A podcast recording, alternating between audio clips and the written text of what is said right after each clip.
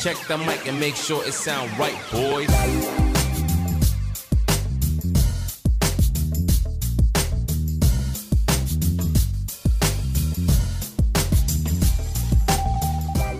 E antes de começar o vídeo, irei falar sobre nossos apoiadores, que é o Tapajós Estética e Saúde, tudo sobre biossegurança, questão de limpeza do teu estúdio, embalagem para você fazer a esterilização dos seus materiais e tudo isso dentro desse mundo da biossegurança. Terá o nosso QR Code que você fazendo a compra com o nosso código PODMODIFICAST você ganha 5% de desconto. E também fazendo o pagamento do Pix, você ganha mais 5% de desconto. Então aproveita isso acessando o QR Code.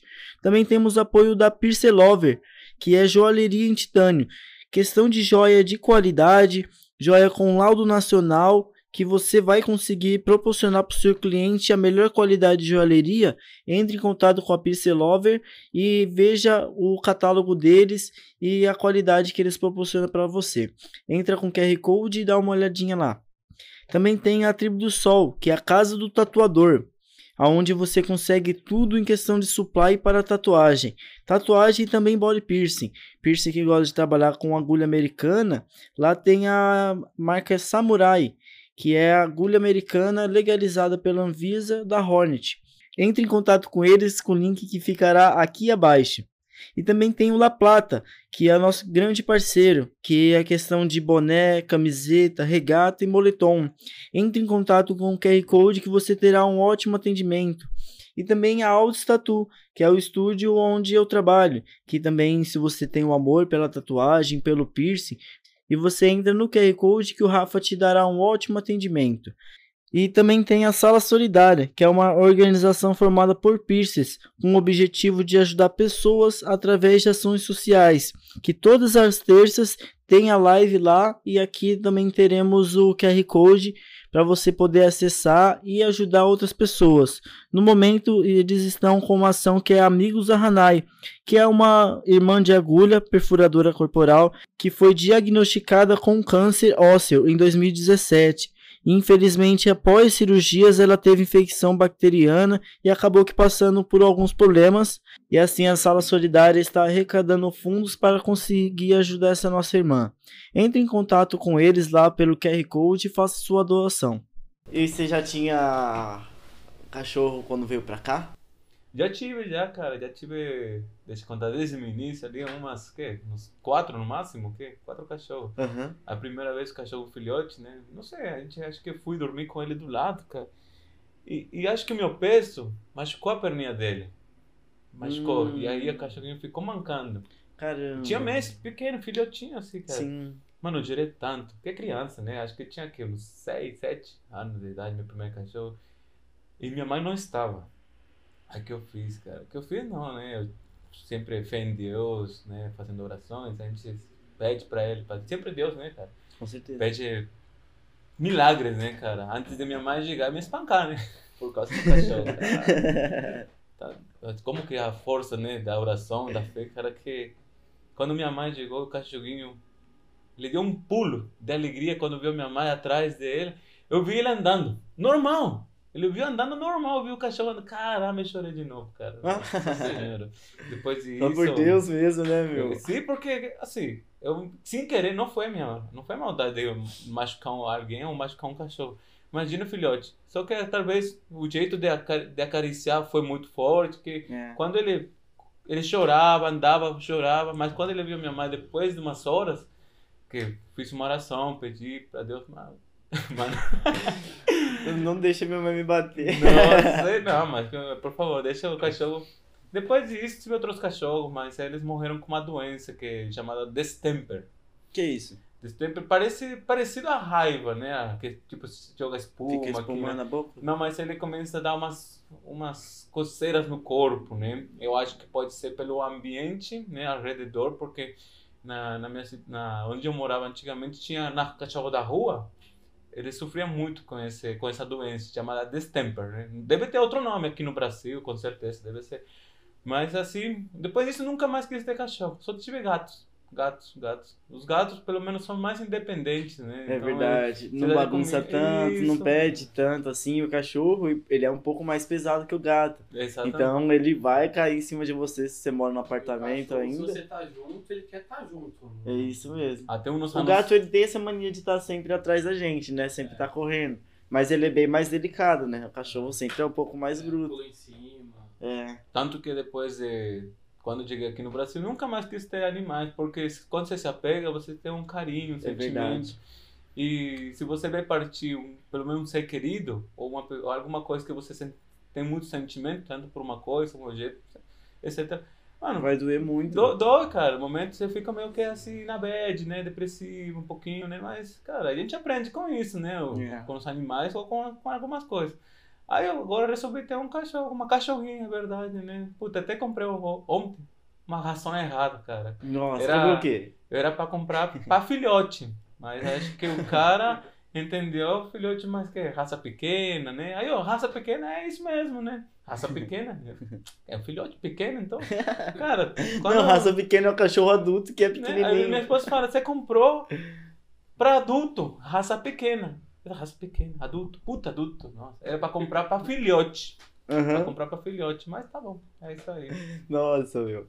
E você tem alguma raça que tinha lá no Peru que não tem aqui? Mano, acho que em todo lugar tem aquele vira-lata, né? Então, É. eu gosto do vira-lata. E tem alguma que você nunca viu aqui no Brasil, de lá? Mano, o que eu gosto muito aqui é do labrador, Aham. do Gold, né? Pitbull eu tenho um medo, mas hoje em dia eu tô tentando já demonstrar um pouco mais de confiança pra esse tipo de cachorro, porque antigamente sempre eu olhava pra ele já com medo, cara. E se você demonstrar medo pra esse tipo de cachorro, os Ele cachorros vai, vai em cima. Já vi, vai já- avançar. Já, fui num criador de eh, Pitbull. Mano, com eles são muito bonzinhos, ele que também um cara é, tem outro jeito, né? Quando eu já cheguei nele, já ficava com medo. Putz, já escondia minhas mãos, escondia tudo, me escondia em algum lugar, né? Mas, cara, eu quando dava meu pé pra ele, assim, ele mordia meu tênis, arregaçava tudo meu dedo aí, cara. Nossa, Nossa. sentia os mordidinhos. Aí eu ganhei, ganhei dele uma filhotinha, cara. Ganhei uma De filhotinha. pitbull? De pitbull bonita, cara. É a que Nossa, você tá pra- cuidando agora? Não, não, não. Ah, é- certo. é- então o que acontece? A minha filha tinha, na época, uns dois anos de idade, né? E a cachorrinha tem os dentes fiudos, a, a saúde. Então ela queria brincar. Cachorrinho filhote quer brincar, mas não dá, cara. Aí sempre vai em cima da, da criançada, mas às vezes machuca, né? Então, eu tenho até um nosso machucado agora do cachorro. Da E qual que é a raça? É É, vira-lata? Não, é. é... Mano. Puder, puder Collar, Puder Collar, Puder Collar. Isso, isso mesmo. Buddy Bem- Collie? Puder Collar. Bem bonito. eu Gosto de brincar É bastante. pequenininho ou é grande? Pequena, cara. Ah, a, é? gente, a gente se adoptou agora, né? Legal. É, somos tutores, né? Aham. É assim, que meu filhote, eu já dei uma, nos gritinhos, já dei nos gritos. Eu vou ser sincero, cara. Eu já até dei uma palmada nele, já pra. Cara, toda hora ele esconde meu chinelo. Já, re, já arregaçou dois chinelos meus do quintal. Nunca mais deixo meu chinelo, mas quando eu esqueço meu chinelo no quintal, ele não morde mais, não destrói. Ele esconde, eu tenho que ir atrás. Ele esconde, eu fico caçando, cara. Eu tenho, que ir embora, tenho que trabalhar. Eu tenho, tenho um filhote pequeno também, uma criança, né? De cinco meses. Então, quem dá atenção? Vou pra lá, pra cá. Amanhã passa muito rápido, mas é essencial. É muito bonito, muito. Cara, Que demais. Você, palavras. você teve outro filho recentemente tem agora? seis- Caramba. Cinco meses já, cara. Parabéns, meu. Valeu, que demais, Mas meu. sem palavras, cara. É, cuidar de, de criança ou de outras. Tem que ter muito amor, velho. Demais. Tem que ter muito, muito amor mesmo. É verdade. E você tá vendo uma diferença agora da, do tratamento, da, do teu cotidiano, assim, de pai, da diferença da sua primeira filha pra essa agora? Sim, no primeiro. Qual a diferença que você vê agora? É de que- amadureceu mais, algo assim? Quando você amadurece nessa arte da tatuagem, que é um trabalho, eu faço porque eu gosto, amo, eu adoro. Gosto muito, todo tipo de desafio. Quando tive minha primeira filha, já foi um desafio muito maior. Que, que aí que vira a chavinha, né? De, Uhum. um, de, de de uma pessoa, um indivíduo, para ser pai, né? Vira a chave. Então você tem que trabalhar praticamente do que você gosta de fazer, porém você tem outras prioridades, né? Já não você não vai comprar nos tênis da hora, você vai querer dar uma casa melhor, comprar um carrinho bacana para você levar para sua filha para qualquer lugar. Tinha um carrinho pequeno, quando ela nasceu, o o bebê conforto não cabia no carro. Eu tinha um palinho, O carro era 1.6, pequeno demais. 97. Então, a galera que conhece esse carro sabe que é pequeno. Mas dá para fazer a correria. Mas quando você tem uma família maior, que tipo em casa tem minha sogra, tem outras crianças também, então já fica muito apertado. E você vai conquistando, cara. Você vai fazendo, você vai estudando essa arte da tatuagem e, mano, as consequências do dinheiro vai vindo e você vai progredindo, vai progredindo e hoje em dia já tem um pouco, já tô um pouco mais estruturado, né? Posso dar aquele descanso, não trabalho mais de 12 horas, só trabalho de 4 horas a Ah, 6 horas de perfeito. trabalho, então já tenho tenho como poder me organizar, né? Hoje em dia, assim, 5 anos, que a diferença, minha filha tem 5 anos, né? O meu, o meu bebê tem tem 5 meses. Então, uma diferença de 5 anos atrás, cara, eu vivia mais na correria. É verdade. Ia para os eventos, trabalhei muito com você, muito com o Willy. Uhum. A gente estava atrás dos caras, dos fodões mesmo da tatuagem, dos caras top. E a gente aprende com ele. A gente aprende com ele. Graças a... Um agradecimento especial com Tribo do Som, né? Os nossos apoiadores agora ficam rolando aqui. Ah, esqueci de dar play. Sim, irmão. E aí? Então, aí um, ah, um patrocinador mesmo ali, ó, Tribo do Som, o Willy, É, né, cara? É o que levou a gente pra muito lugar, né? muito meu? lugar e a gente começou a abrir nossa cabeça mais ainda, né? Cara, sem palavras. Então, a diferença de um, da minha primeira Valeu. filha para agora é estar mais estruturado mesmo. É, né? Quando- Porque agora você consegue ter mais tempo, trabalhar menos e ganhar um bom dinheiro pra dar uma condição que você queria dar há cinco anos atrás, né? Exatamente. Porque né? você tava construindo tudo isso, né, meu? E agora não podemos parar, né, cara? A gente, mesmo assim Sim, com a pandemia, a gente somos sobre, eu para mim, eu acho que somos sobreviventes, né, nessa parte dessa fase da pandemia. Sim. e tudo isso, a gente tem que manter ainda um distanciamento, porque você não sabe qual que é a correria da pessoa ou qual que é a minha correria, a gente não sabe como a gente está se cuidando, mas a- o distanciamento, a gente é, é tudo, né? Essa parte hum, meio que nos, nos travou, Uhum. mas para outras pessoas deu um grande passo também, Com certeza. um grande passo, né? Então, E caramba, meu, tua filha nasceu em plena pandemia em também. plena pandemia, Como que né? foi? Mano, igual que aqueles, quando começa, né? Igual, quarentena, Nossa, porque a gravidez a pessoa já fica com a imunidade baixa, né? Então, pra pegar uma gripe, pegar alguma coisa assim é fácil. Ah, a gente tomava Então, maiores cuidados. é Tanto Não que saía de casa de jeito nenhum, né? é, seguiu na regra, né, cara? De seguir a pandemia, ficar em Perfeito. casa. Até um tempo que, mano, se minha qualidade de vida para manter aquilo, eu preciso de um capital.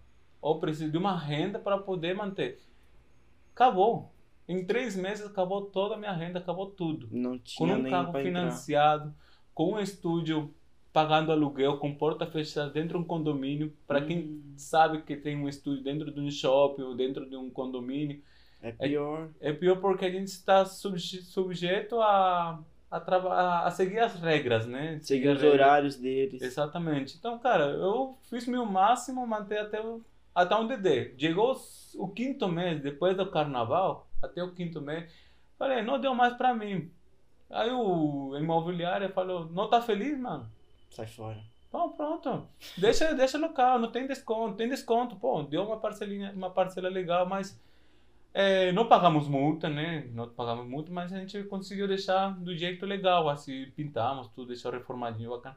Mas, cara, eu ainda bem tenho meu refúgio, né? Uhum. Que é outro local onde eu guardo minhas coisas, quando a gente vai para evento, onde a gente recebe de repente um, um convidado, tenho amigos que vêm de, de outros lugares, então sempre tem um refúgio onde eu faço meus trabalhos de tatuagem, a, acolho alguns tatuadores quando vêm para evento, oh, fica no meu refúgio.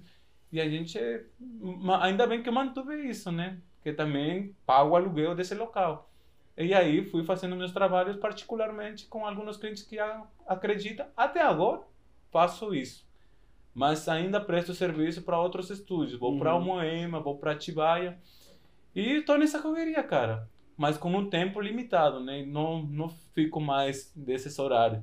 Só se aparece aquele trabalho, mano, vou arregaçar nesse trabalho que eu gosto muito pra caramba, vou dar uma atenção de estudar e continuar evoluindo, às vezes tem, eu posso ficar mais de 10 horas, porque eu amo o que eu faço. Eu gosto do que eu faço, sempre estou ali estudando, estou enchendo o saco de outros tatuadores também, admirando os trabalhos deles também. Tanto como o seu trabalho de podcast também admiro muito, estou aprendendo Demais, com você. gratidão, irmão.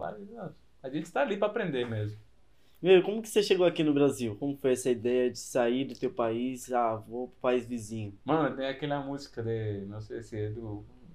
Esqueci agora. Aquele que peruano que morava da Bolívia, trazia coisas da. Trazia as coisas de lá. Urbana. De Legião Ela é o faroeste caboclo, né? Nossa, é, peruano tudo- que, que vinha da Bolívia e muitas coisas trazia de lá. Nossa, a música- Seu nome era Pablo e ele dizia No início nunca faltava essa música, era, era assim, né? Mas o não, negócio ele iria começar. a minha trajetória foi através de um colega, né, que já veio aqui no Brasil. Eu sempre acompanhei muitas revistas de tatuagem. Eh, não estou lembrando muito das, das marcas da revista, né, Uhum. os pessoal, mas sempre estava olhando, tentando traduzir no Google, né, internet. Nessa época a internet era tudo, né? Você entrava, revistas, olhava, era boom, tatuagem, tatuagem, tatuagem, né? Tatuagem, Ah, tatuagem. este, uma revista de tatuagem. Então, caramba, o que que diz aqui? Procura-se, né? Tatuagem. Caramba, tudo. Aí eu comecei a traduzir. Olha que legal. Um dia queria conhecer, né? Bastante mencionado o estúdio de Tatuju, estúdio de outros tatuadores bem reconhecidos, Alexandre Dalier, que nunca na minha vida pensei conhecer, né? Assim, sempre olhava e mirava. Através daí, ficava ali na internet. Aí um colega já fiz, fez amizade com um estúdio de tatuagem aqui no Brasil. E ele montou um estúdio, né? Passou um longo tempo, ele montou um estúdio e ele me chamou. Até esse então, fazíamos trabalhos, né? Eh, comercial, né? os trabalhos que eu seguia na internet, mostrava para a galera que gostava. Já atendia num local pequeno, mais ou menos uns 5 metros quadrados, né? Uhum. recepçãozinha e, e uma maca, né? Então, sempre trabalhando com produtos, né? É, como Intense, da gringa, né? Nessa, no meu país só chega a produtos assim, é, meio que informal, né? Então, a gente po- podia trabalhar com isso, né? Mas era fácil pegar? Mano, era fácil, mas a gente não tinha facilidade de trabalhar com agulhas. Agulhas Ah, para eu poder trabalhar nesse estúdio, eu era o auxiliar, um ajudante. Então, eu tinha que soldar agulhas, tinha que lavar, esterilizar, tinha que fazer todo o procedimento. Mas, praticamente, o cara fazia uns trabalhos em uma semana, eu tinha que soldar, não me lembro, mano. Tenho que soldava muita agulha. Já me queimei os dedos com, com ácido. Mano, mas bem esterilizado, bem organizado, cara. Bem... uhum. Aí eu aprendi bastante com ele. Então, para quem já soldou agulha, sabe como que o trabalho é bem minucioso. É É um difícil. trabalho de formiguinha. Aham. Porque você pega agulha por agulha até você criar aquela magno, Deus né? céu, Caramba, para quem sabe, é- Hoje em dia é só abrir um envelope. Ah, hoje em dia você tá tudo mais fácil, né, cara? Mas é isso aí, cara. Meu Deus. É, para quem tá chegando agora na tatuagem, né? Cara, aproveita o máximo de material, aproveita o máximo de conhecimento que muitos tatuadores passaram 10 anos atrás, lutaram para estar hoje em dia num, num grande num grande alta mar, num grande out, né, que fala. Aproveite o máximo, aproveite o máximo porque 10 anos atrás a gente não tinha isso. Não tinha, cara. Nem as máquinas, nem, as, nem os cartuchos. Verdade. Então, E é coisa de pouco tempo assim, dizendo atrás, né? então, e eu sempre sou admirador da arte. E tem na tatuagem, especialmente, cada vez que você vai vendo um, um desenho na internet, vai procurando novas referências, aparecem novos estilos. E você fica assim, caramba, velho. Aí você fica pensando, eu fico, eu fico pensando, quando que eu vou criar meu próprio estilo, né? Se eu já sou admirador da arte da tatuagem, como que eu vou criar, cara? Eu- cada um, cada um no seu tempo, né? Eu acho que isso é essencial. Acho que o seu estilo vem naturalmente, né? Isso. Hoje em dia só trabalho mais no preto e sombra, aplicação de realismo, né? Preto e sombra, sempre com o desafio dos clientes. Eu adoro o desafio dos clientes. Cara, Will, quero isso, aquilo, mano, vai dar certo. Você tá querendo uma coisa que na minha cabeça já tô imaginando como ele vai ficar, mas antes disso, mano, você tem que confiar no meu trabalho. Se você não confia no meu trabalho, melhor não fazer, né? Então, já vem me acompanhando. Tem um cliente aqui no Brasil que já vem me acompanhando cinco anos atrás. Já estou aqui oito anos. Então já tem um cliente que, depois de cinco anos, eu conquistei agora ele. Né? Pronto, vamos fazer sua arte. E isso que hoje em dia, assim, eu tô bem estabilizado, graças a Deus, né? Sim. Tá, tá bom. E como que foi você vir pra cá? Seu amigo te chamou? Ele abriu um estúdio aqui, te chamou pra vir trampar aqui? Vou contar um pouco dessa história aí. Como é que foi? Cara, quando cheguei aqui, a minha mãe, ela não quis, nunca tava assim do lado da tatuagem. Não vai, Tanto que ela nem se despediu de mim. Antes disso, eu já tive juntado um dinheiro, que era mais ou menos, na época, 500 reais, era a minha passagem só de ida. Uhum. O que que eu fiz? Aí eu tinha o PlayStation, eu tive o dinheiro, guardei numa parte, num, num lugar ali dentro do estúdio. Sumiu o dinheiro. Sério? Sumiu, o dinheiro. Já tava para comprar passagem na outra semana, sumiu o dinheiro. Nem vou mencionar, não faz parte. O que que eu fiz? Eu vendi uma das minhas coisas, que tive um PlayStation 3 na época. Eu vendi por o mesmo valor de 500 e consegui comprar minha passagem de novo. Não desisti. Eu fiquei, fiquei persistente. Só que procurei outra Essa oportunidade. situação não te, não te abalou, né? Não me abalou, porque a, aquela oportunidade de eu poder viajar ou estar num estúdio, né, que me abrisse as portas, né, já foi muito mais que o, o dinheiro, né, o valor do dinheiro. Se fosse mais a passagem, subiu, não tem importância. Faria outra coisa, venderia outras coisas também para poder eh, seguir atrás dos meus sonhos.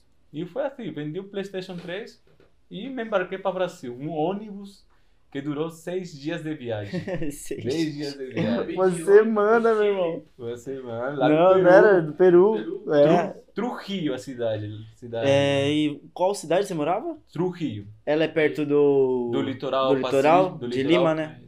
De Lima, de ônibus, 90 km por hora, dá umas 9 horas de Lima, da capital. Ah, então é bem longe. De longe, bem longe. cara. É bem, é bem, no, atravessou o continente. Bem, no, bem no norte, né? Um pouco bem no norte. Sim, é mais pra cima, assim, é perto do. é, Equador. Equador, né? Isso, perto do Equador. Mas, cara, Sim. peguei a viagem. Então só pra sair do Peru já é uns três dias, Ó, cara. né? Uns dois dias. Pra cá, pra Pra sa-. Não, pra sair do, do país do Peru e entrar no Brasil. Ah, sim, até, até onde vai? Ver? Até Você entra pelo Acre? Por Acre, né? Acre. Essa essa parte ali, cara. Mas antes, durante essa viagem, imagina, nossa, durar seis horas, seis dias dentro de um ônibus. Como que foi isso? Mano, é, no, no segundo, no primeiro dia, foi tranquilo. É. Tudo pelo litoral, né? Até chegar em Lima. Aí em Lima embarcamos outro ônibus, né? Que Hum. tuvo que passar as alturas, cordilheiras, cara. Foi ali o- o pior Por quê? deu escalofrio, o clima muito, é, o clima muito frio e o carro tava quente. Aí me deu um escalofrio, deu um choque térmico. Calafrio, ah. Escalofrio, né? Deu um choque térmico que eu fiquei assim tremendo dentro do ônibus, achei que ia Nossa. morrer. Nossa. Aí uma dor de barriga, cara, que assim fiquei. Falei para o motorista do ônibus para eu parar, né? Mas durante que o motorista do ônibus, desce, para, para, vou no banheiro. Cara, nessa altura, congelando, desci do ônibus assim, quase que quando ele abriu a porta, eu caí de cabeça. Quando eu ia baixar a calça, passou a dor. Por quê? Minha bunda esfriou. Tava tão frio, cara, gelado, gelado, que parou ali e melhorei. Caramba! Acho que foi o choque térmico que dá aquele dor de barriga, que você quer ir no banheiro. Nossa, alguém já passou por isso, né? Mas é, foi num momento que nunca mais. eu não quero passar por isso. que foi bem marcante na viagem. Não, esse foi o mais marcante. Depois foi tão tranquilo, cara. Chegamos no Cusco, conheci a cidade de Cusco também. Não fui para Machu Picchu, né? Uma das sete maravilhas do mundo. Uhum. Não conheci. Não, Mas só passou. passei perto também. Daí conheci, cheguei na fronteira. Tem bastante fronteira. montanha lá nessa Tem, estrada? Tem, estrada é bem maravilhoso. O caminho, tudo caminho assim é maravilhoso, cara. Imagina. É uma aventura, cara. Então valeu a pena. Valeu a pena, cara. Não, com certeza, né? Não, com certeza. Você vai perguntar, cara, não tomou banho seis dias? Não, cara. É- é- Toma. ele né? faz umas paradas, É. assim, nos restaurantes, né? Eu fui pra Fortaleza já, são três dias. Então, mesmo esquema, ele para as viagens, toma seu banho uma hora, fica ali Uhum. comendo, almoço, é de seis em seis horas que faz parada. Sim. Quatro em quatro banho, Só sem tomar banho seis dias. Nossa, pensou. Não dá. Mas não, o ônibus bem confortável. Para quem já viajou no ônibus ormênio, cara, é... para mim foi bem confortável. Uhum. Porque eu- você não fica apertado com um com o outro. Então, a minha viagem estava no panorâmico. Você tava logo bem na frente mesmo, meu. Bem na frente mesmo, Eu assistindo gosto de viajar tudo. Assim também. Assim, pega o primeiro banco no Netflix. É.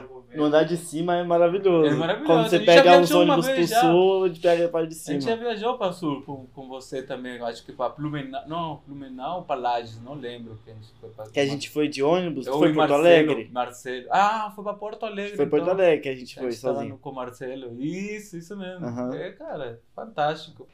Essa viagem tem muita, muitas, muitas coisas assim que a gente fica se enturmando um com o outro, né?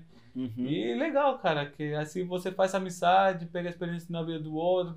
Cara, a viagem foi sensa- sensacional. Cheguei aqui no Brasil, no terminal Tietê, meu colega me acolheu.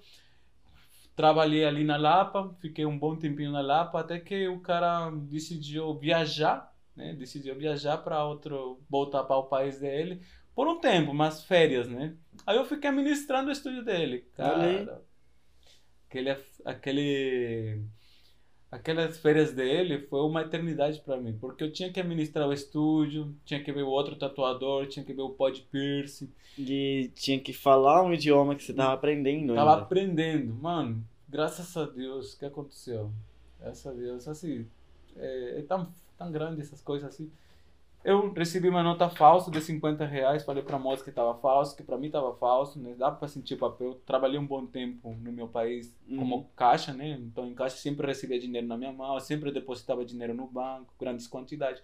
Então, quando eu recebi uma nota, primeira nota de uma mulher, 50 reais falso, falei pra mulher, Mauro, na- troca, troca pra mim se você quiser ir. Se você quiser não voltar, eu vou entender a sua índole, né? Eu vou entender a sua parte. Mas se nesse jeito, imagina se ela, será que ela me entendeu? Será que ela me entendeu? Tipo, tá enrolado, o Will fala que de repente ela ficou coitado desse cara, né? Menina foi embora, era seis horas da tarde, e essa, acho que ela voltou umas sete horas da noite, e eu ainda tava lá esperando. Imagina, se ela não viesse chegado, né? Mas você eu, ia ter que colocar no seu bolso, né? é, eu preferi e ela vezes- voltou com dinheiro normal? Voltou com dinheiro normal. Olha aí. Aí, nossa, aí então, Opa. foi um ponto assim que no Brasil, graças a Deus, foi legal. Passou umas semanas, fui atender um cara que fez orçamento, né? Trabalhei na rua do Dr. Cincinnato Pomponé, perto da estação da Lapa. Uhum. Cara, chegou um cliente fazendo orçamento, eu tava com uma mochila, lembro muito bem dele ainda, né? E, e ele me perguntou que, que material trabalhava, eu fui, ah, vou te mostrar, calma aí, espera, espera um minutinho, já volto. Deixei ele na recepção, não tinha ninguém, fui lá procurar um produto, trouxe para ele, mostrei, ah, beleza, então depois eu volto. Calei, legal, pronto, fui, guardei, voltei no meu lugar, Hum. Aí eu fiquei olhando. Depois de uma hora, quando acho que era 5 horas quando ele chegou a fazer orçamento, fui fechar a caixa assim 7 horas por aí. Mas antes disso, antes de fechar a caixa, aí passei o extrato da maquininha, do, da máquina de cartão. Cadê a máquina de cartão? Cadê a máquina de cartão, Hum, velho? Meu Deus, cara. Mano, foi a gota que o meu colega aí desacreditou e achou que eu roubei a máquina para usar Ele achou drogas. que era você? Ah, não, mano. Só para usar droga. Nem consumia droga na época. Não, mentira, eu consumi. É uma época passada, antiga. Então, Mas foi por esse motivo então que ele achou, porque Ele de achou. fato você fazia. É, no fato, às vezes, quando a pessoa meu. sabe que você consome, é, Não, teve, não vai ter confiança. não vai ter confiança. Realmente, mano, o momento que ali colocou uma prova viva, né, pra mim nesse momento também. O cara não acreditou, mas ele tinha câmeras. Ele tinha como ver isso. Eu falei, quando ele voltou de férias, puxa a câmera. Mas antes disso, eu fui, paguei do meu bolso, do dinheiro que eu estava trabalhando, um mês ainda. Acho que um, dois, dois meses, na verdade. Dois meses trabalhando no Brasil, já tive juntando dinheiro. Paguei no meu bolso para o cara da maquininha, né? Que nessa época, sei lá, o cara me cobrou 600 pela maquininha. Então, ó, toma, te paga a maquininha, não tem problema nenhum. Aí onde foi a gota, né? Da água, né? Que, tipo, a paciência do cara, talvez, ele achou que eu roubei para ele. Como muitas pessoas acham que leva alguém no seu estúdio, rouba uma agulha, pode levar até um par de luvas, às vezes pela necessidade, né? Não é pelo querer ou índole. Mas, cara, ele achou que eu roubei a máquina, né? Mano, eu administrando contas de, do outro estúdio, pagando escola, pagando coisas assim, nunca fiz isso. E no final, ele chega e, e ele acha, até brigamos um pouquinho de boca, assim. Fui decidir, então, vou embora. Volto para meu país, não tem jeito, volto de novo. Mas aí, quando fui me despedir de uns colegas, né? Se nessa época eu visse conhecido você, ô oh, Greg, tô indo embora, obrigado por ali pela recepção, pela mensagem também. Ué, fui me despedindo da galera. E onde aí a galera olhou para mim, Will, você não vai embora não, mano.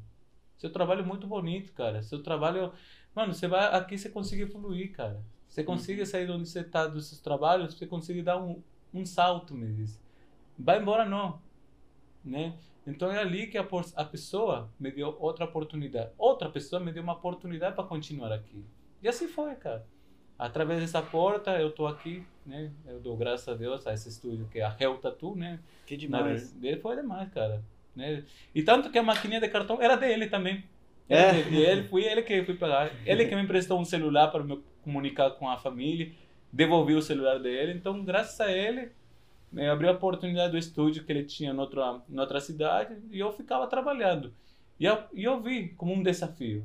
Se eu faço um trabalho para uma pessoa por um preço X, mano, a pessoa não tem mais condição de pagar para um trabalho bacana, a gente troca uma ideia, ó, cara, vou fazer um trabalho melhor, vou dar uma aumentada, deixá-lo bem ornamental, bem, né, adornando um pouco mais seu braço. Caprichar, né? Caprichar, uma palavra assim que eu acho, mano, tô demorando porque eu tô caprichando. Então é ali que foi dando meus saltos. A pessoa viu, mesmo cobrando um preço X barato, né, falando assim, na época não tinha muitos clientes, então esse cliente trazia outros clientes. E desse cliente assim me trazia mais clientes, cara. Então foi isso. Foi assim, uma correntinha, cara, de acontecimentos muito, muito, muito importantes. E a qualidade do trabalho influencia bastante, né? Sim, Você é cara. um cara de uma energia muito boa, que teu atendimento é muito bom. Então, a pessoa que vai ter um trabalho com você, vai ter o teu atendimento, ela vai ter a satisfação de passar para outra pessoa querida que ela quer, que tem um bom atendimento também com um ótimo profissional, né? Sim, Tipo, se ela passou por um atendimento bom, ela não vai falar pro fulano, ah, procura qualquer um. Não, vai lá nesse cara que ele vai te dar esse atendimento. E assim vai girando, um vai levando pro outro, né? cara, você acredita que nessas épocas assim, de um ano, cobrar, por cobrar um preço X, assim, eu nunca vi escutar de um tatuador ganhar caixinha, né? Mas eu ganhava caixinha dos clientes, cara. Ô, Uhum. Will, seu trabalho vale mais. Deixava uma caixinha, cara. Demais isso, Nossa, né, e cara? até Isso tem é demais. prova. Tem a gerente que trabalhava comigo, ela ficava, nossa, Will, às vezes ela ficava até um pouquinho mais do horário do trabalho dela, só para poder ver, finalizar, dar atenção juntos a um cliente. Uhum. Nosso horário de atendimento era das 10 horas da, da, da manhã até 6 horas da tarde. Das 10 às 6 horas. Imagina, você querer fazer um trabalho que demora 12 horas, não dá para fazer dentro oito desse atendimento. Mas a gente ficava um pouquinho mais do horário. Porque a gente por que não fazia isso? Porque o shopping ou o lugar do local tem Uhum. regras. Então, se o funcionamento de tal horário, tal horário. Depois desse horário você não pode passar. Uhum. Se você for passar, comunica né, a, a gerência que você vai passar o horário. Então, a, a menina que me ajudava bastante nessa época agilizava todas essas coisas, mesmo passando uma hora a mais, duas horas a mais. Cara, isso foi também uma das. Aprendi muito com isso, né? Uma das grandes oportunidades que eu tive. E daí, con- conheci o Willy, o Willy que me abriu as portas dos eventos, Demais. na humildade. Como que você conheceu ele? Quando, quando eu fui procurar material. É. Porque o material eu trabalhava. Acho que todo tatuador já passou por isso. Se o estúdio de tatuagem, se o dono do estúdio não é tatuador, ele só tá mais na parte comercial, né? Ele não tá como tatuador, que, que você precisa realmente. Ele não né? sabe qual material que o tatuador Isso. vai querer de fato, né? Ele vai comprar o mais barato ou qualquer um que recomendar, né? Exatamente. Na época era tudo mais assim. Era um equipamento bom, porém Uhum. bem reduzido, né? De repente é só limitado, né? Não, vamos trabalhar com esse material que é bom, porém limitado, né? Não vamos aplicar numa tatuagem que de repente dura três horas, você vai trabalhar com uma agulha, duas agulhas. Não, você vai querer dar uma caprichada, de repente até para jogar o branco, em vez de você limpar a agulha do traço, você tem que usar outra agulha. Por quê? Essa agulha do traço, ele já passou por um procedimento de duas a três, quatro horas e o e o aço ele tem um desgaste. Então ele não vai ficar com a mesma com a mesma com a, na mesma pegada quando você pegou nova. Então mano, você tem que investir em outra agulha para poder dar um outro o, a, os acabamentos, né? A, a finalização. Então, com uma agulha já com, a, com, com um fio bem, já bem afiado, né? Uhum. Eita. Ali, então eu fui procurar material, foi nesse transcurso, né? Nesse, ó, tinha meus dias de férias, de folga, um dia na semana, aí eu podia ir na onde onde vende material. Tudo me indicava a galeria do rock, galeria, galeria do reggae. E foi ali, conheci o Willy, Aí vai lá, chega em um conterrâneo seu ainda, que Conterrâneo você meu. consegue se comunicar melhor ainda, né? Isso, aí eu apresentei meus trabalhos, viu? Oh, legal, cara. Nossa, vamos lá, mas tem vários eventos, mas e eu falei, como posso te ajudar, né? Também não quero isso. É. Mano, Sim. na humildade fui ali carregando caixas, ajudando nas vendas. Aí onde eu consegui me desenvolver mais, tanto a minha pronunciação, a minha fala, né? Verdade, né? Aí onde, quando comecei a trabalhar no estúdio, aprendi muita gíria, né? E aí, mano, tá ligado? Essa, mano, aprendi muito. Mas quando você trabalha com outros, com outras pessoas, assim, em vendas, é, já não é a mesma coisa, né? Uhum. Tem vários, Tem que ser mais formal e você E- vai ver pessoas falando vários tipos de vários dialetos, cara. dialetos, né? Ainda mais com os eventos que a gente vai, que é em cidades diferentes ainda do Brasil. Nossa, Cada cidade é uma forma diferente de pessoal falar, né? Rio de Janeiro é bem diferente. Né? O Porto Alegre já tem outro dialeto, né? Uhum. E aí guri, né? Guri, guri, É. né? Então aí você vai aprendendo, né? Então, de repente, a minha gíria que eu aprendi com, na quebrada, é, era mesmo na quebrada deles, né? O pessoal de fora já vê que você é o peruano paulista, né? Fala, mano. Já, aí, mas assim, na, nos lugares que ia, a gíria, o pessoal já entendia, né? Ah, então é isso. Mas, então, Legal. com, com o longo do tempo, eu fui perdendo um pouco. Mas quando me encontro com, com um amigo, parceiro, e aí, mano, tá suave aí? Aí, firmeza, né? Hoje em dia deve ter outras gírias, né? Uhum. Uma gíria meio diferente, mas tá bom. Aí conheci o Willy, aí me levou para os eventos, e aí conheci, o, minha cabeça começou a expandir, esse tipo de conhecimento. Conheci o trabalho pessoalmente, assim, hoje em dia muito mencionado, Chico Morvene, do lado de Steve Butcher, Steve Butcher, Steve Butcher, Steve Butcher, né? do lado de outros tatuadores aí, Douglas Prudente também, cara, nossa, tava tudo ali no meu olhinho, cara, assim. E isso é grato, cara. só fico Demais muito grato isso, para Willy da Tribo do Sol, acho que muitas pessoas devem conhecer ele Uhum. também, da mesma gratidão deve ter muitas pessoas de, de qualquer forma, né? E hoje em dia eu pretendo continuar, né? Espero que apareça nos eventos, né? Essa vacina chegue para todas as pessoas e volte ao normal, né? Para estar curtindo novamente essa fase, né? Que a gente Sim, que a gente sente muito saudade. Eu sinto muito saudade mesmo, que aprendo muito com isso, né? De estar nesse ambiente com um Sim. monte de tatuador, pessoas falando a mesma coisa que a gente fala, que Apre- convive o mesmo cotidiano que o nosso, né? Exatamente. Aprendi muito com você também nos eventos, né? Tanto nas viagens, tanto pessoalmente, né? Não só falando só de tatuagens, senão também falando sobre a vida, né? Uhum. E, cara, é muito saudades e espero que um dia volte tudo isso, né? Sim, com certeza. Esse próximo ano já vai voltar, né? Você já se vacinou? Já. Demais. Você pegou a primeira dose É a primeira dose. e a segunda vai ser quando?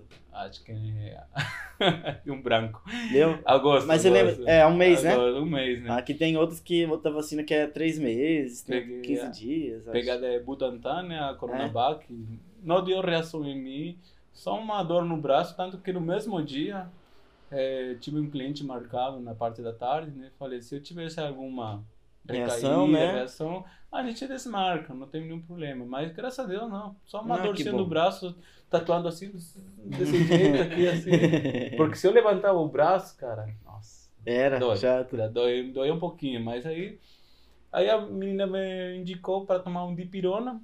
Aí na hora, cada, cada quatro horas, né? Eu tomei a vacina 11 horas. Aí quatro horas, tomei um pouquinho, umas 20, 30 gotas de dipirona.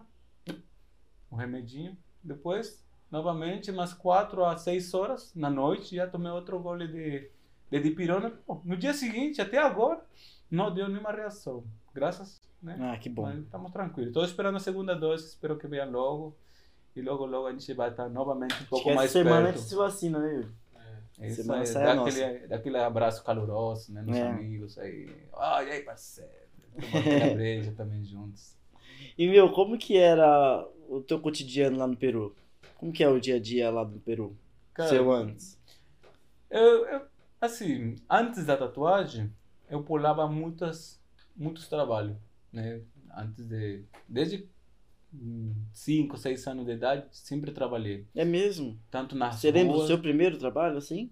Lembro do meu primeiro trabalho, trabalhando com meu pai na rua também, O que, que ele fazia? lavando carro na rua. Ah, né? legal. Depois disso, tinha um cemitério do lado. Hum. Que é assim, curiosidade, né, cara? Eu não era um filho que meu pai me dava dinheiro para pagar meu videogame, né?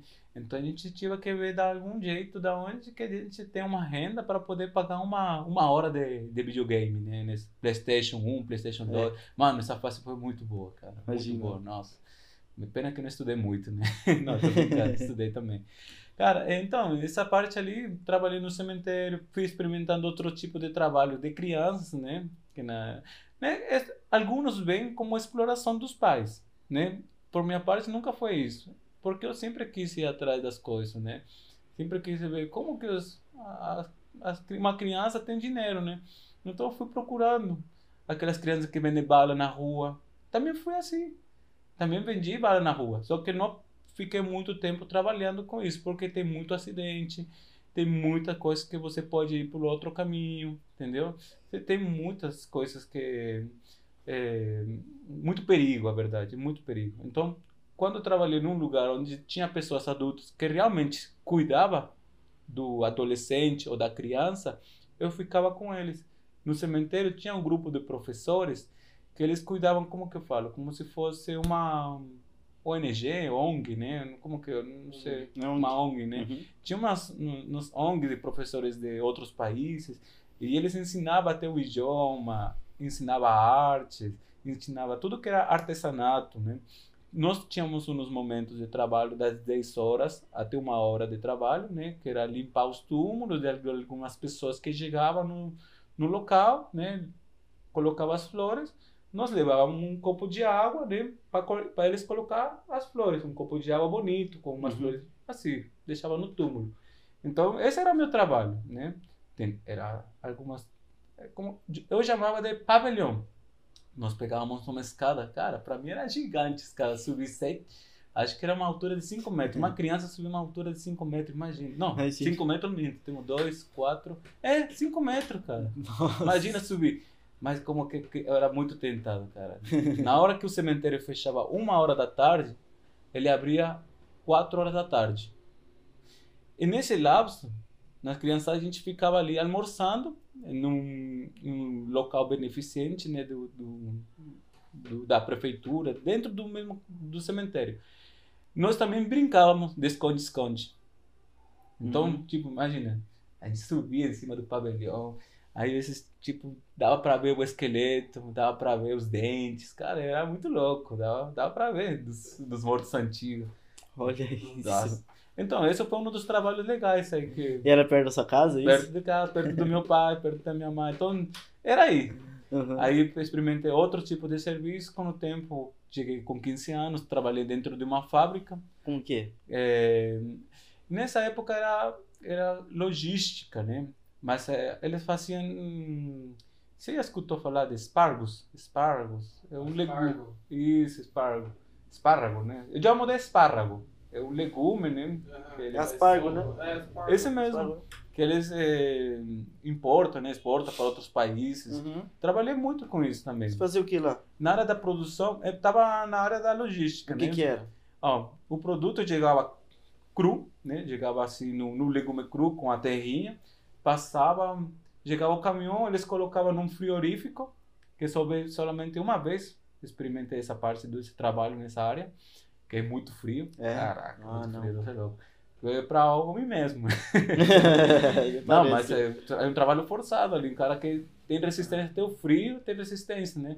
Então eu só fiquei numa área, acho que eu fui de castigo, eu acho. Não, não sei por que eu fui lá, né? Mas aí, enfim, ele passava por um procedimento que chegava nesse nesse lugar que era para manter ele até chegar a outra parte de onde chegavam os trabalhadores, né? É, eles tiravam, às vezes ficava cinco dias lá nesse nesse local fechado de frio. Ele tirava e eles colocavam num, de seleção tamanhos, né? Aí eles passavam desse tamanho, eles passavam para uma água quente, onde eles ferviam. Nossa, era várias temperaturas. Né? Aí já é mais gostosinho, né? É. Quentinho. quentinho, mas aí também.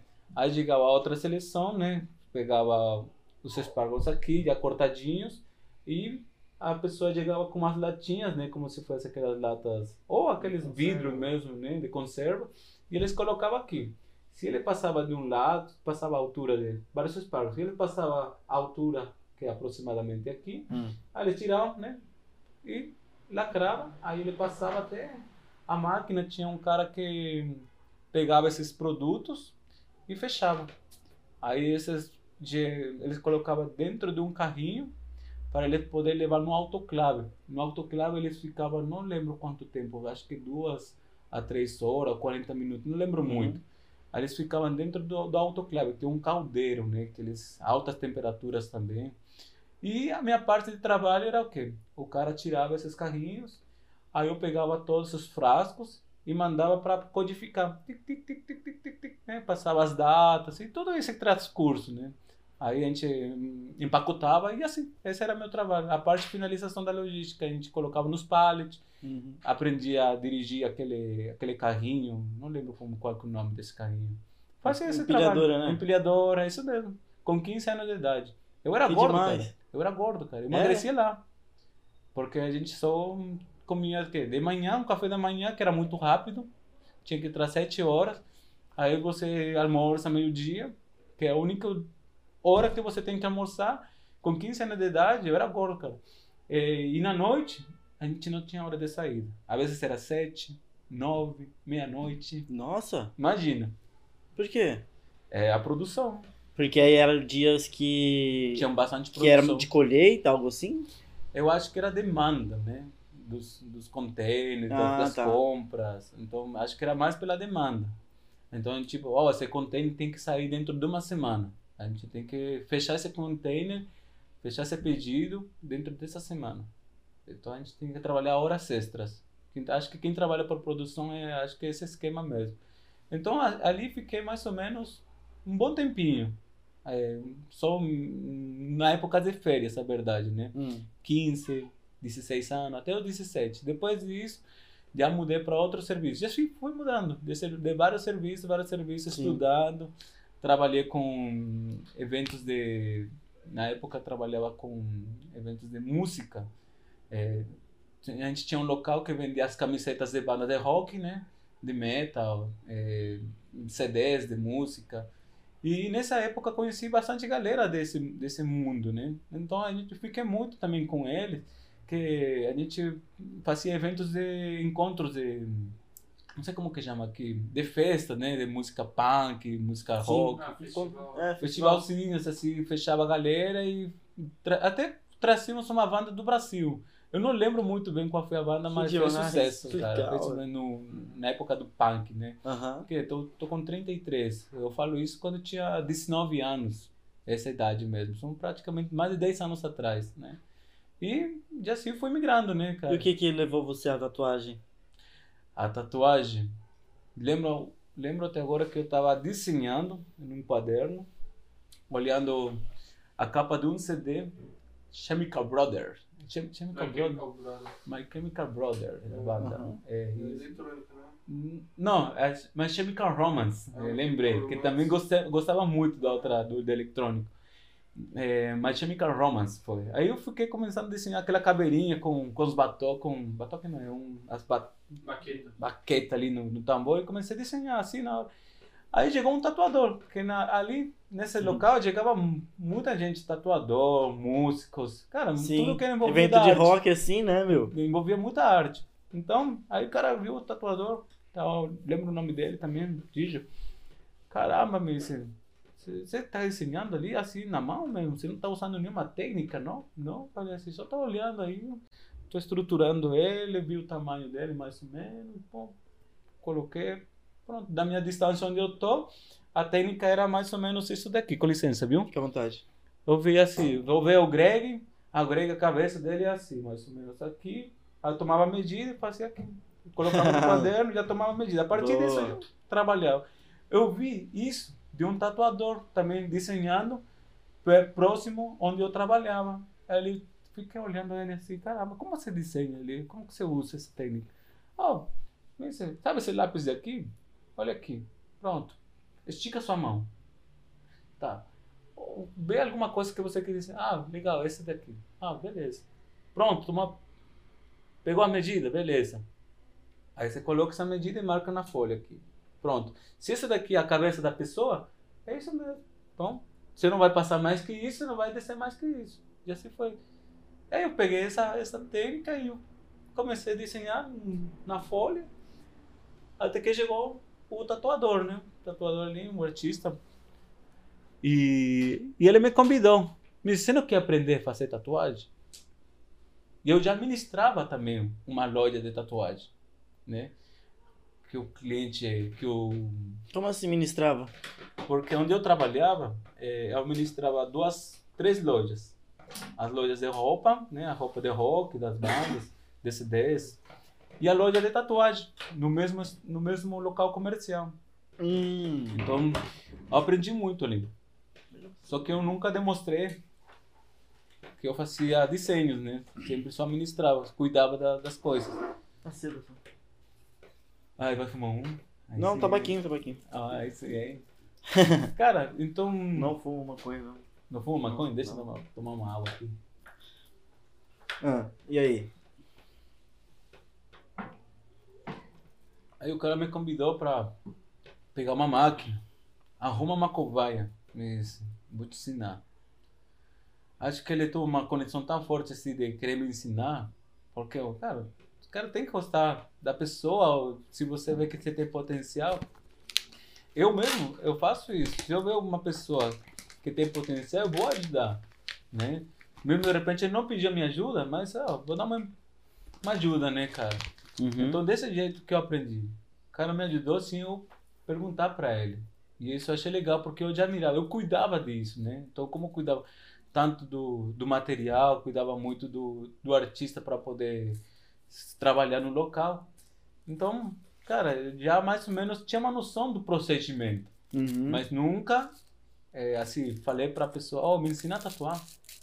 Aí só eu demonstrando, fazendo meu desenho ali e tal, a receber essa ajuda. Aí, nesse momento, cara, quando eu arrumei uma pele, aí já tava tudo pronto a máquina, já sabia arrumar tudo certinho, trouxe minha pele. Ah, é? É, agora eu vou fazer, vou fazer, vou fazer. Já vi vocês, já vou, vou fazer. e o que que era o desenho? Mano, era um, é um tribal de um unicórnio. De um tribal de um unicórnio com umas asas e, um, e uma escrita. Mano, pra quê, velho? Pra que, que me empolguei, cara? Nossa, comecei a fazer, já tava tremendo. Era a Uhum. maquininha que tava tremendo, mas eu tava muito nervoso. Cara, eu me empolguei tanto que ele falou assim: sai daqui, meu. Sai daqui, dê licença pra ele, respeito, né? E eu fiquei assim, ó. Ele começou a falar. Na hora que ele começou a falar, eu comecei a prestar atenção. Porque quando você vê uma coisa ali, só observando, é uma coisa. Mas quando a pessoa já Começa a te explicar de fato. te... Exatamente. É outra coisa. É, cara, aí muda tudo. Ó, a profundidade da agulha, você tem que ver isso. A tinta, a diluição, né? Seguir o decalque. É muita técnica para poder você poder aplicar essa, uma tatuagem na pele, porque não é uma coisa que você pegar uma caneta na folha ou na pele sintética que você vai fazer na pele, porque cada na parte dos corpos a pele ele tem muitas contrações dos, mus- dos músculos. Aqui na costela é muito frágil. Uhum. É, tipo, mas se você pegar uma pessoa que não faz exercício, né? Ele a pele é muito, muito mole. E o sovaco, que a pele estica muito. O cotovelo, cara, Imagina, mano. tá mais perto do osso. Imagina se você trabalhar com uma agulha, com uma saída um pouco mais longa, pegar no cotovelo. Nossa, você é louco. Cara, no meus inícios eu já fiz muito buraco. Muito buraco na pele, já vi como cicatriz. Então eu aprendi muito com isso. Por isso que eu fugi de lá. Não, então, eu aprendi muito. Então, isso eu aprendi na raça, a verdade. Sim. Então, foi a partir desse momento que nunca deixei as minhas mãos, né? Nunca deixei as máquinas. E a loja de roupa lá que você trabalhava? Ah, com o tempo, viu, a- o cara viu que eu curtia mais a tatuagem que cuidar das lojas, então o cara investiu em mim. Começou a... Ó, então... Ia ficar na parte de tatu, né? Sim, viu, não sei, não, acho que eu vou deixar as lojas mesmo quero você tatuando. Mas antes disso, você vai entrar como ajudante melhor. Tipo, você vai entrar como Aprendiz. aprendiz. Então, eu que aprendi a soldar as agulhas. Eu, Foi eu praticamente me submeti à tatuagem. Né? Eu submeti à pessoa que me ensinou essa arte, né? Não, não teoricamente, como hoje em dia tem escolas, né? Uma escola de tatuagem. Aqui no São Paulo já é mais estruturado, né? Começa até técnica de desenho para poder aplicar na pele. Aqui é muito mais evoluído. Mas na minha época, 10, 10 anos atrás, era mais na raça, cara. O que o tatuador te ensinou nessa época, hoje em dia não tem mais isso.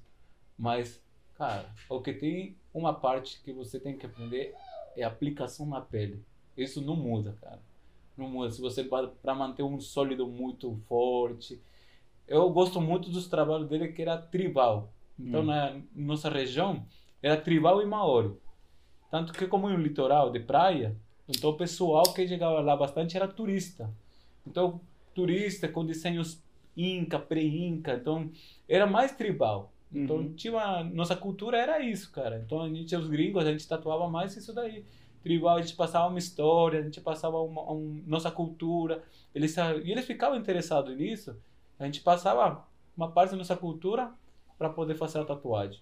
Bom, tem clientes que queria fazer uma estrelinha, queria fazer um nome. É, Então, fazer, né? a gente é no nosso ganha-pão, dia a dia a Uhum. gente tinha que trabalhar.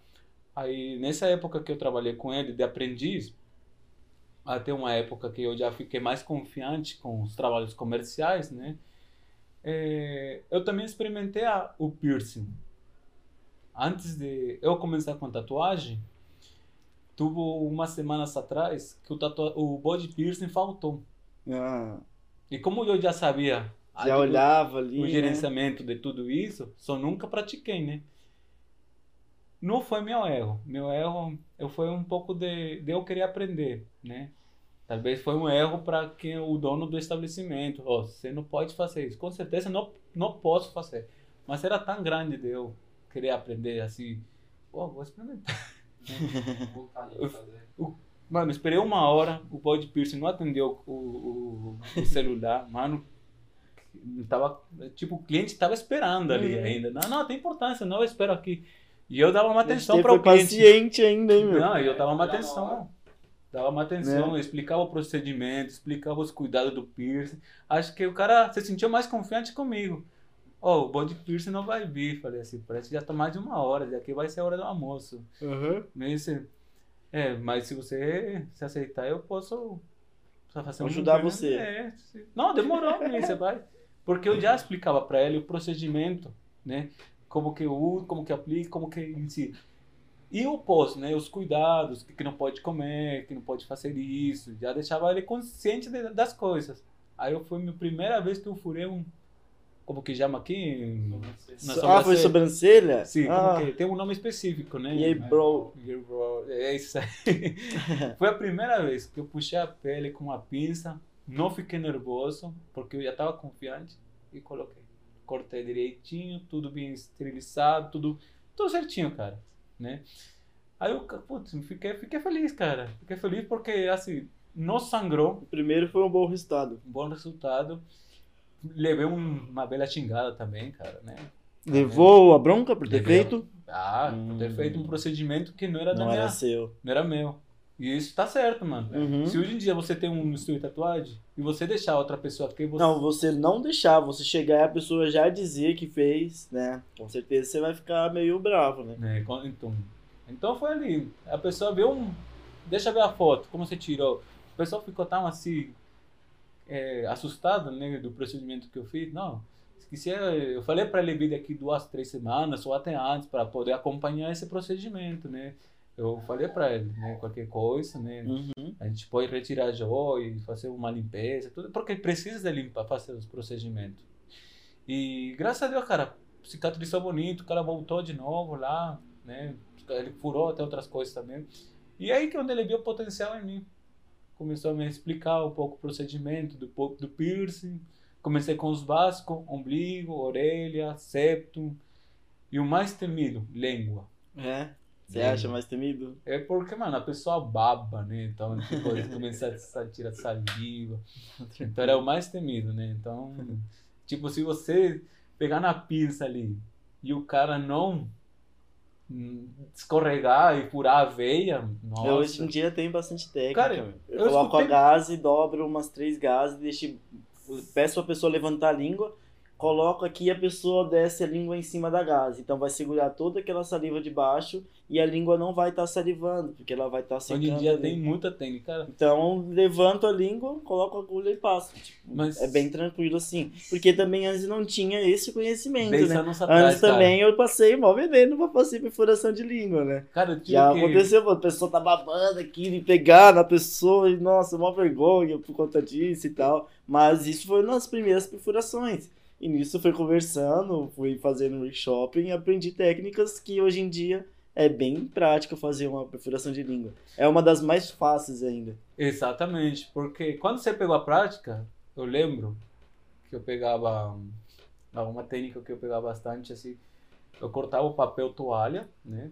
Pegava na época e fazia um U no meu dedo do papel toalha. Aí eu pressionava a língua e furava. Era mais rápido. Eu pegava papel toalha aqui, colocava na volta dos meus dedos, segurava ali, que não escorregava de jeito nenhum, não vê a marcação, vê as veias, pronto, furava, corta, tesoura, pronto, tira, coloca, pronto, tudo sua mão ali. Ia Uhum. segurando a língua do cara assim. Ah, É, eu falo do papel toalha, que o papel toalha tá lá na bancada exposto, né? Então, meu? então, então, é, dez anos não é atrás- sujo, mas também não é bom pra colocar na língua da pessoa, não, é, papel cara, toalha. 10 anos atrás não tinha uma. Tá em cima da bancada ali. Não né? tinha mais legislação certinha. Hoje em dia já tem, cara. Tem estudo, né? Uhum. Antigamente não tinha isso, né? Tanto que você tinha que colocar para marcar. Eu já vi o cara, um cara ali fazendo com canetinha. Não pode. A gente usava jodo, aquela violeta. Iodo, violeta. a violeta Violeta. egiciana. Pegar é o um- que eu uso. A gente pegava um palito de dente, né? Nessa época, o palito de Olha dente que molhava bom, muito e bom. você pontinho. Cara, e assim Perfeito. foi. Imagina precisamente na boca. Porque caneta você coloca no umbigo da pessoa, na orelha, e vai mete na língua do fulano, né? Exatamente. Mano? Na boca de um, na boca de outro.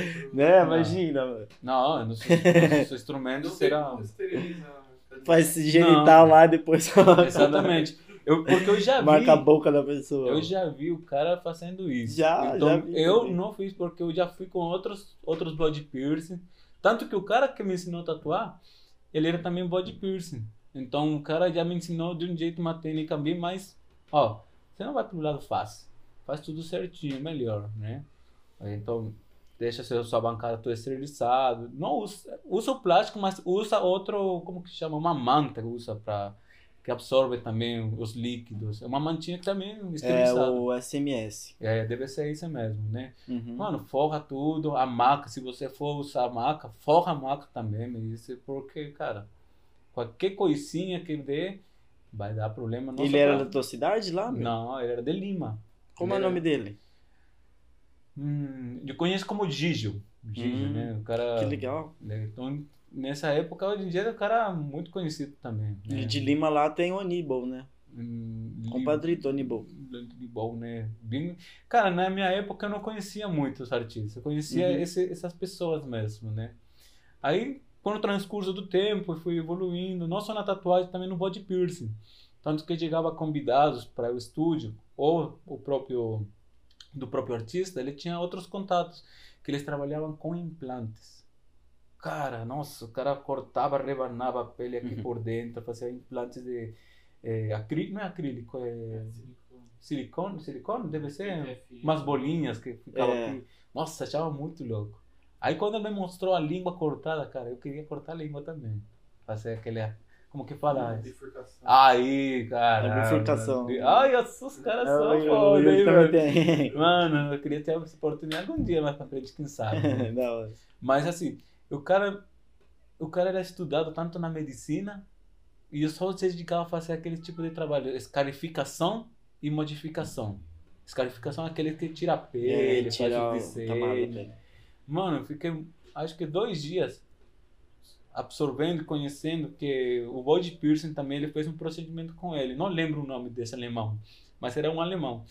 Aí o cara colocou, eu vi tudo, o cara ficou, parece um médico. O cara ficava tudo certinho ali na bancada dele Muito também. bom. E ele via com duas pinças, uma para segurar aqui a pele e outra via com um bisturi para rebanar. Cara, fiquei ali brisando. Eu também, eu também estava tudo encapuchado também, com máscara, tudo certinho, cara.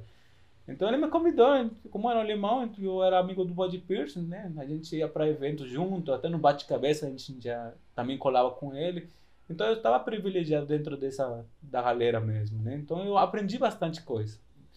Só que quando eu cheguei no Brasil, quando eu cheguei no Brasil, antes disso, uns meses, dois meses atrás, eu experimentei a técnica de trabalhar com fio a fio na sobrancelha também, né? Como não tinha muito movimento no estúdio de tatuagem com trabalho, é, tinha uma cliente que me chamou para trabalhar com procedimento de sobrancelha, pigmentação na boca.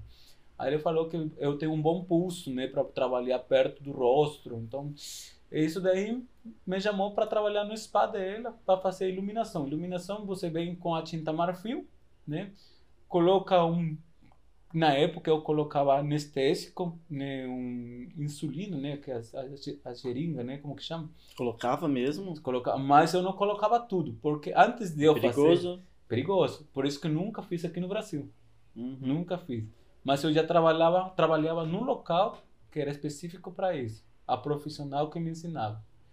Tipo, eu fazia workshop com, com profissionais, Uhum. né?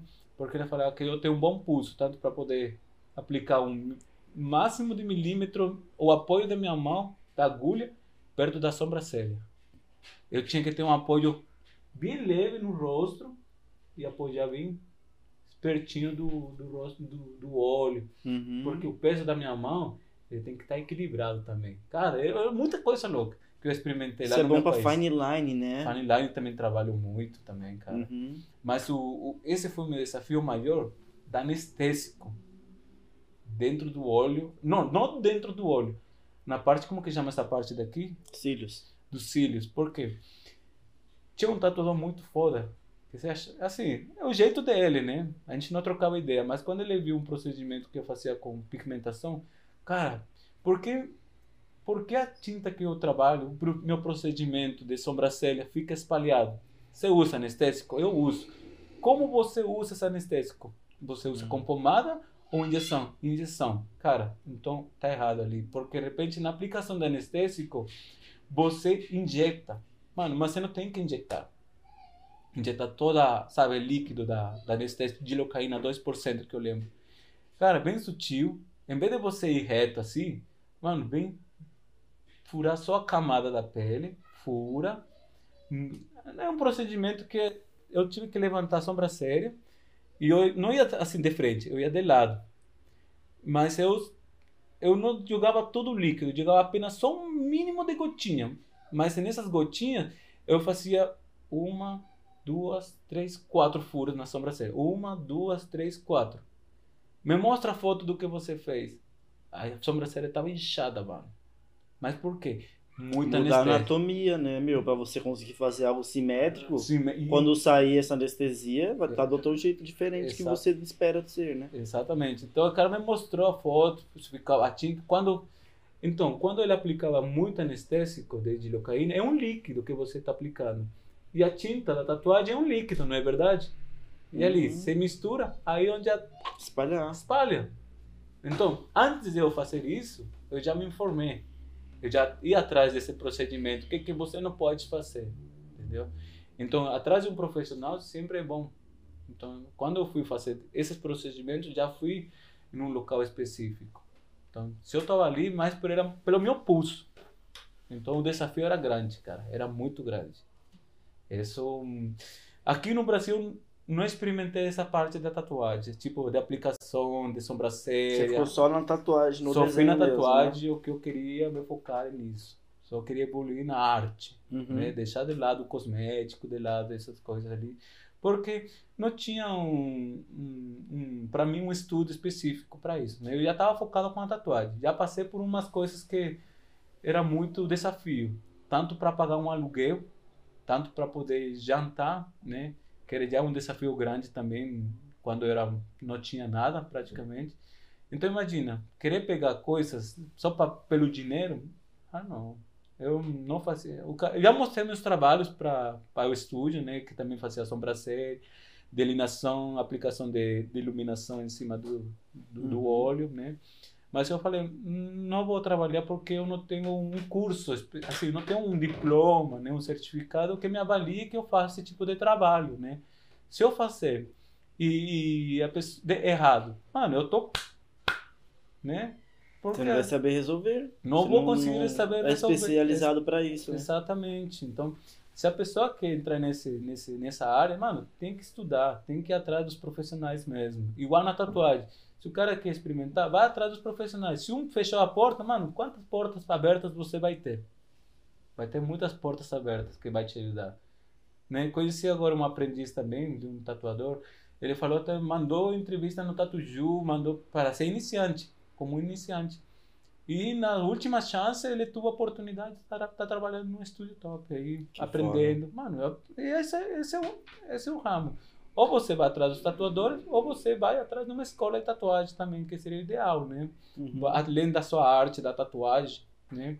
Também com o empreendedorismo, saber divulgar seu trabalho, saber como atender um cliente, vai na mão na mão, tem que ir juntos, cara, né? Então, você, foi muito, muito desafio para mim aqui. Mas a parte do cosmético, do olho, assim, cara, eu tô fora. Tanto do piercing também, a única coisa que eu gosto muito, cara, que eu já sofri muito, é o alargador. É. Porque eu sei qual que é a dor. E eu, o único É bem procedimento... chato pra único- fazer em si mesmo. Isso. Queima pra caramba. O único procedimento que eu eu gosto já tenho de aqui, fazer... mano, nem mexe mais, tá ótimo. Sim. O único procedimento que eu gosto de fazer, porque eu não gosto de usar bisturi para alargamento. Uhum. Então eu uso pino. No máximo, para poder alargar uma orelha, até nos, no máximo 10 a 14. Depois disso, eu não faço mais. Aí ele, você, você pode fazer alargador, vai alargando, vai colocando outro número. Mas quando for procedimento, eu alargo do 2 até o 6. Uhum. Mais que isso eu não faço, tipo, pra fazer na hora. Oh, eu quero ter um alargador igual ao seu. Mano, o único tem que começar pelo básico primeiro. O 2, vai pelo 4, vai pelo 6, e assim vai Uhum. aumentando, aos poucos. Isso mesmo. Que é de uma vez. É o único procedimento que eu gosto de fazer. Hoje em dia, atualmente, que eu faço. Uma vez foi uma mina no estúdio lá, quando eu tinha meu estúdio ali do lado da galeria. Aí ela queria. Queria porque queria colocar direto 16. Eu acho que ela tinha um 8, tá ligado? Aí eu expliquei, meu, não é bom, não é legal. Fazia, ah, não, mas eu quero, mas eu quero. Ah, dá pra fazer, ah, meu, faz. Aí nessa eu falei, ah, demorou, vamos fazer ainda. Eu não tinha o conhecimento tanto assim de questão do alagador, porque eu não tinha passado por uma situação dessa de alagado uma vez, mas eu sabia que não era bom. De tanto que ela ficar insistindo, eu fui lá e fiz. Passou, meu, uma semana, a mina veio lá me xingando, falando um monte, falando que a orelha dela tava inchadíssima, que não tava aguentando. E, tipo, que a culpa era minha. Certo, a culpa era minha de fato, porque eu aceitei fazer, fazer né? Eu entrei na onda dela de fazer a parada. Então, depois disso, nunca mais. Só faço mesmo de 2, no máximo 4 milímetros. Ó, Não ah, faço mais de uma vez assim, porque vai dar problema. Ainda mais alagador grande, meu. Porque o alagador grande, ele começa a peça a ser mais pesada, né? Então, se dá um grande atrito ali, já tá aquele peso. Numa coisa super machucada, nunca vai cicatrizar aquilo. Só vai ter a tendência de piorar, né? Cara, é, um dos- do início, quando eu comecei a fazer o alargador, aprendi muito do, do body piercing, é, fazer com agulha americana. É, aquele diâmetro 4, 6. Cara, quando eu vi essa coisa, arrancar um pedaço da sua orelha, quase que quis vomitar. Quis, nossa, arranquei um pedaço da sua, pe dessa, da, sua, da sua pele, cara. Eu vi um pedaço da. Mano, entrou um filme na minha cabeça, sabe aquele. Não sei se você já assistiu Hostel. Hostel, né? Hostel 1, Hostel 2. Não, nunca vi. Mano, eu. Viaja lá pros países da Europa, aí entra no hostel, aí tipo, tem um pessoal que paga pra pegar as pessoas e torturar, fazer as vai cortando um pedaço da sua orelha. Nossa, credo. do seu dedo. Mano, eu, eu senti esse, esse filme na minha cabeça que eu tava. Sentiu fazendo a parada do Exatamente. filme. Ma- Mas assim, é uma coisa bem sádico, né? É, Coisa Mano, quem gosta de dor tem uma palavra específica, né? Não sei se é Sadismo. É, Isso. sadismo? Sadomasoquismo. Sadismo é quem gosta de ver o outro sofrer, masoquismo é quem Exatamente, tem umas Masoquista palavras. é o que gosta de sentir, né? Aí sadomasoquista é quem gosta dos dois. Ah, tá bom. Mano, então tem esse, esse, esse, essa parada ali. Quando vi fazendo. Quando não, quando eu fiz esse, esse, esse procedimento, falei, não vou fazer mais alargador. Mas tem outras técnicas, me comentaram, me comentaram não, me ensinaram. Ó, tem a do pino, tem do bisturi, que corta em cruz, né? Tem vários procedimentos para você alargar uma orelha. Então eu fui estudando com eles também, os body piercing, então já estava, não só como aprendiz, né? Então praticamente para poder fazer esse, esse procedimento, eu tinha que estar do lado do profissional mesmo, né? Para poder, poder sentir confiante. Até no momento quando eu estava sozinho trabalhando, eu já estava mais confiante como procedimento, como reagir, como fazer todo esse, esse, esse atendimento para o cliente, né?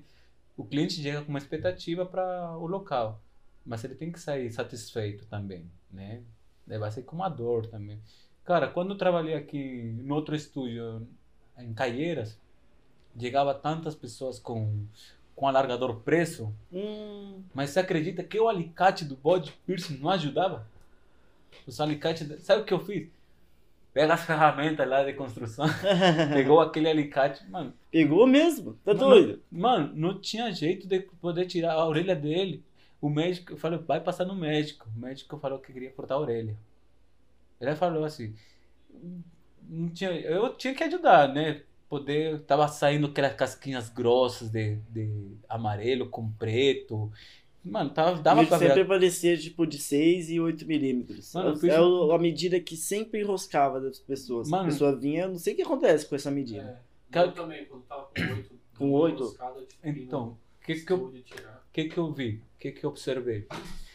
Quando você não faz a limpeza adequada, Vai entrando na rosca. o espiral da, da rosca entre o, o, o- como que chama o macho com a fêmea, né, o rosca, Uhum. o líquido ele chega a entrar lá dentro e o aço tem um grau de oxidação também. Uhum. Então essa parte ali ele que deixa tão preso que você não consegue tirar nem no alicate do body piercing mesmo, porque o alicate do body piercing ele é muito muito fino, né, as pontinhas realmente, para poder assegurar. Aí você vai enroscando ele solta. Enroscando. Às vezes a luva não ajuda também. É, você vai mais só machucar a pessoa. Exatamente. usar E a pessoa estava tão infeccionada que eu fiz. Fiz a, a limpeza, né? Trabalhei com. Ah, nessa época tinha Protex, né? Então fiz tudo a limpeza, forrei a cabeça dele. Vai, vai saber arrancar a orelha, sangrar. Mas eu já sabia, então não ia acontecer isso. Uhum. Falei, não tem jeito, vou pegar um alicate. Não tem jeito. Falei, ó, falei para o cliente, cliente, você quer que eu tire mesmo? Eu vou ter que usar um alicate, viu? Não tem problema nenhum. É o único jeito, porque as pinças aqui não tá ajudando. Ou você não vai no médico e o médico vai cortar com sua orelha com bisturi. Aí eu peguei o alicate, peguei as pontas, eu assegurei do outro lado. E em vez de usar outro alicate, peguei a minha própria mão da luva, com a luva, coloquei no talco, né? Passei talco, um talco meio. Não era talco, mandei comprar maicena. Né? Parecia. Aí ele não, não podia fugir o talco. Aí ele ficou preso a luva no aço, no, no- na maicena, que eu pegava o alicate e a maicena. Mano, que bonito ele saiu. Saiu. Saiu, velho. Ai, ai. Olha só. E a orelha ali dentro, carne viva aqui dentro. Acho que a menina, nossa, velho, nem sei como que tá agora. Também saí de lá de trabalhar, mas Uhum. esse foi umas coisas que eu tive que usar o alicate. E, meu, de tatuagem, assim, qual trampo que você se pegou, assim, meio que perdido? Meu, e agora? Ah, o realismo, né? O realismo, É. o sombreado. Em que parte do realismo, assim, que te dá mais dificuldade? Cara, quando você vai fazer um procedimento de volume, tipo trazer a bochecha, né? Hum. Trazer uma luz. Cara, se você passar mais a- da luz, se você tampar a luz, já era, meu. Nossa, isso é... era um... A maior dificuldade. Aí onde você vai lá, se você fuma um cigarro, vai lá fumar um cigarro. Passa uma confiança para o cliente, né? Tipo, ah, tá legal, vamos dar uma pausinha só para a pele respirar um pouquinho, né? A linfa sair um pouco mais, né? Porque às vezes a própria linfa da pessoa, que às vezes sangra muito, você- querendo, ah, se você se você machucar muito, vai sangrar, com certeza. Mas o que ele vai sair é uma linfa, né? Um líquido, né? Às vezes você você aplicar preto puro num local e você, em vez de dar, caramba, vai passando, vai passando. Aí vai saindo a linfa. O que acontece? A linfa com o preto, ele vai diluir.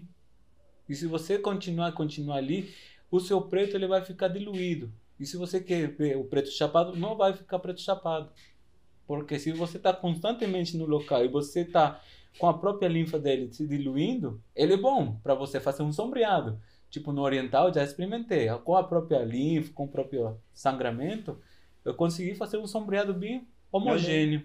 Né? Uhum. Mas se você quiser fazer um procedimento de preto chapado, você não vai conseguir. Tem que dar um tempinho, secar ele bem, dar um tempinho, respira, vê como fechou os poros. Oh, legal. Então é isso aí. Pega né, a mão, o, o, o traço mesmo. Passa um, o quê? Se eu vou fazer um preenchimento de preto puro, uma, vai subindo, duas, três, quatro. Hum. Pronto. Seca ele, absorve com papel, vê como limpa, vê como tá indo. Ah, se a agulha tá bom, a profundidade na pele, não arrancou um pedaço da pele, porque acontece isso, né? Imagina, se esses dedos aqui já entram, já vai furando a pele, imagina se essa agulha toda, É contando aqui a solda, a Uhum. solda da agulha aqui. Se você entrar em toda a pele aqui, cara, você arrebentou a pele. tudo. Reventou a pele. Se você entrar com tudo, cara, passou a solda, cara, meu amigo, você já tá. Você vai dar uns gastos. Tipo, você vê que ele dá umas travadinhas na agulha. Uhum. Quando você vai numa parte da pele, por exemplo, aqui, que é mais esticado, ele dá, dá umas travadas. Por quê? É até onde chegou a solda da sua agulha.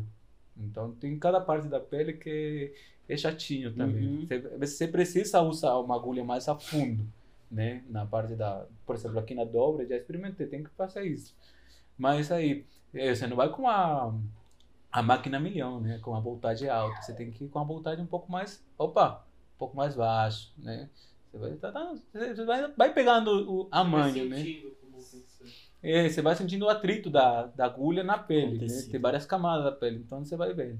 Tanto na diluição de sombra, né?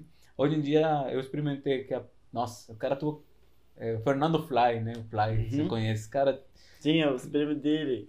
É o, É esse daí, ó. esse aqui, Esses dois. mano. Esse Fly chegou ali, eu tava lá em Pato Branco no evento. Primeiro, um realismo também tava Uhum. fazendo no evento, né? Aproveitando cada oportunidade. Chegou ali. Pato Branco foi lá que a gente foi, eu me Também, suspendi, não foi? Sim, cara. Nossa, foi sen- sensacional. Lá. Frio pra caramba, um meu. salve Nesse dia a convenção tava 3 graus na Salve convenção. pra galera de Pato Branco. Nossa, né? demais. Tomamos bastante uísque lá, lembra? Nossa, sério. um videozinho lá de te brindando com uísque lá. Nossa. Ah, tem uma anedota do esse Severo, né? Fez- Severo, é. Severo fez comer um salgadinho que não era salgadinho. Esse cara é foda. Ah, pô, o cara, Fernando Fly ali que me ensinou a técnica do. Ó, usa a técnica do pêndulo. Mano, Hum, na minha linguagem, do espanhol para português, o que, que é pêndulo, né? Mano, tá entendendo? não tinha? Não tô entendendo Tem, o que ele ah. tava falando, né? Ah. O pêndulo, pêndulo. Cara, ó, Will, posso? Pode. O cara sentou, pô, por favor, fica aí. Ele pegou minha máquina, pegou na minha mão, ó. Pêndulo é isso aqui. É tipo, sabe, o balanço. Uhum. O balanço no Isso sobe e desce. Sobe e desce. Então, onde desce, a agulha é bem suave, afunda e sai. Bem suave, afunda e sai. Cara, você não vai deixar a agulha marcada, estancada ali, deixando marcada. Uhum. Você não vai deixar isso, né? Então você é bem suave. Pô, caramba, aprendi. É ali que faz uns anos atrás que aprendi essa, essa técnica do pêndulo, né? Eu já tinha visto de outro tatuador na gringa, né? Mas foi legal. Então a partir dessa, desse momento ali, comecei a fazer. O meu trabalho deu outro destaque também, né? Aí eu tô experimento vários tipos de trabalho, traços, fine line. eh, tem alguns que vêm fazer um um tribal, um old school, maori. Para mim tudo é desafio. Eu sou amante da arte da tatuagem, então um estilo próprio eu ainda não não me foquei, entendeu? Porque eu acho que vai ter muitos desafios mais para frente, muita arte evoluindo e cada vez eu fico assim com, com queijo aberto, né? Assim, admirando todo o estilo novo que vai aparecendo, cara. Então, ah, tem um, eu acho que para mim ainda não chegou o fim. Ainda tô gatinhando e assim vou. Sim. Né? Você tem que ter sempre esse pensamento, que esse é o pensamento de evolução, né? Né? A Mas gente nunca deve achar que tá satisfeito, que acabou, né? Nunca, porque a, a cada ano que a gente passa, as coisas vão se atualizando. E a gente vai se atualizando junto com essas outras coisas, com outras máquinas novas que estão saindo, técnicas novas que vão surgindo, né? e Então essa- a gente nunca vai estar satisfeito. E para essa galera que tá agora chegando na tatuagem, com técnicas novas, cara, aproveita o máximo, porque ali que aquela técnica nova é onde é o sucesso também. Uhum. Muitas pessoas vão atrás de, de você, não pelo fato de quem você também, pelo jeito que você faz sua arte, como você transmite, né? A linguagem que você usa para expressar o amor nessa tatuagem, né? Pô, né? Tem vários artistas ali que os clientes veem, nossa, eu gosto de ver como que o cara faz o, o, os animais, o rosto, ele traz o realismo. Às vezes não só o realismo, às vezes é só um, um sketchbook, um traço, né? um line já Uhum. transmite muita coisa, cara. Então, esse também ajuda muito para o tatuador, né? É, como que eu falo? Trabalhos autorais, né? Que eles chegam a ser mais conhecido entre a galera dos tatuadores e a galera também dos clientes, né? Uhum. Gosto só fazer porque ele gosta é, esse estilo, me sinto identificado, né? Como sketchbook, mini realismo, é, tem várias técnicas, cara. Que pra Você viu esse novo mencionar. estilo que o nego tá fazendo lá? O adesivo, né? Um adesivo. É, caramba, brilhoso. É Muito isso, louco, mano, cara, muito, muito foda. Muito foda, cara. Sticker, né? É, meu. E o Duda Lozano também, cara. O Duda é os- é os bordados bordado, também, né, me admiro muito dele. E assim vai aparecendo, cara, vai aparecendo. É, foto, também tem estilo Photoshop e colagem, né, também, que vai faz, colocando a harmonia dos, dos Hum, desenhos. que legal. vai fazer. Cara, tá tendo muita Meu, coisa. você falou que você tatuou bastante símbolo Inca, né? Sim, Ah, o, o Peru, é a doutrina deles é o Inca. o O que que é o Inca, mano? Você sabe explicar mesmo? Putz, é bem difícil. É difícil? Não é difícil, assim, trazer do jeito que eu aprendi para a linguagem portuguesa, né? De repente a palavra, é, Ah, sim. não sei como A traduzi-la, É. né? Eu tenho que estudar um pouco mais isso. Mas assim, o pouco que eu aprendi da minha cultura, né, antigo, tanto que a nossa linhagem, nós somos mestiços, né, de espanhóis com com índios, né, de incas, né, que nossa toda eh, nossa cultura vem antes dos incas tinha os pré-incas, né? E como essas essa raça, essas essas raças foi, foram se extinguindo através de hum, o clima, a vezes a fome, a vezes as colônias, né? Tanto que a última colônia que foi assim colonizada nossa nossa cultura foi os espanhóis, que foi colonizou a parte dos incas, onde com mentiras, né? Mentira, né? Querer saber onde que está o ouro daquele inca, né? Porque todos os objetos dos incas era tudo feito de ouro, cara. Então a maioria você vê, você vê as múmias, tanto que tem uma múmia dama dama do dama do cal, dama do cal, acho que deve ser. Hum. É, é uma mulher que era uma múmia e descobriram já teve até 10 anos atrás já que ele tinha tatuagem na pele, cara. Se a gente for procurar no Google, ele vai aparecer uma múmia que eh, tem uma serpente. Ó, Uhum. a serpente fazia parte da vida dela também. Eh, tinha uns triângulos. Mano, muitas figuras assim que ainda eu preciso também estudar um pouco mais isso, né? Que desfoquei. Uhum. Mas, é... então, a parte que estudou sim, vem dos maias, né? Da parte do norte. O Maia é mais México, México, que vem na parte do México, né? né? Tem uma relação dos maias com os incas? Tem, tem. Qual? É, a mesma, acho que é a mesma, a mesma, putz, Doutrina, assim? é, como que eu falo? Conquista, né? Conquista impérios, né? Como que eu Hum. falo? É, pirâmides, né? É, deve ser muito mais isso. Como- eu não sei como te explicar isso, a verdade, né? Talvez fugiu um pouco da minha cabeça. Sim. Mas é, pelo antes deles, né, das culturas, eles mais dominavam a parte da adoravam o sol como o pai, o, o, o deus, né? Porque eles que mandava, eles sentiam a energia do sol para poder cultivar os, os alimentos dele, que era muito importante o cana de açúcar, o, o milho, né? Tem que mais? É, outro Batata? batata, produção também bastante. Mas cada região ele tem um tipo de cultivo diferente. No litoral era mais o cana-de-açúcar, o milho. No norte, na, na parte dos Andes, né, já tem as batatas, que tem muita diferença. É, tubérculos, né, que chama, né, tubérculos. É, tem muita diferença de batata, batata roxa, batata amarela, batata... Ux, tem um Uhum. monte, né? E assim vai, cara, né? E a questão dos desenhos das tatuagens, né? Você falou que o pessoal perguntava bastante, assim. Sim. E qual que é a ideia dos desenhos, assim, Por dos exemplo, incas? do- dos incas tinha aqueles deuses assim, dos, que dominava era o Senhor do Cipão, a, os, os arqueólogos que na minha cidade tinha o Xanxan, né, uma das cidades antigas de barro que foi descoberto, na verdade ele foi praticamente com um fenômeno natural, ele foi um banco de areia, como as dunas, né, tamparam todo, deixaram tudo deserto. Mas ali tem uma forte, é, por exemplo, no norte tem o Xanxan, no centro né, tem outro, outras culturas também, outros ah, eu também perdi, você acredita?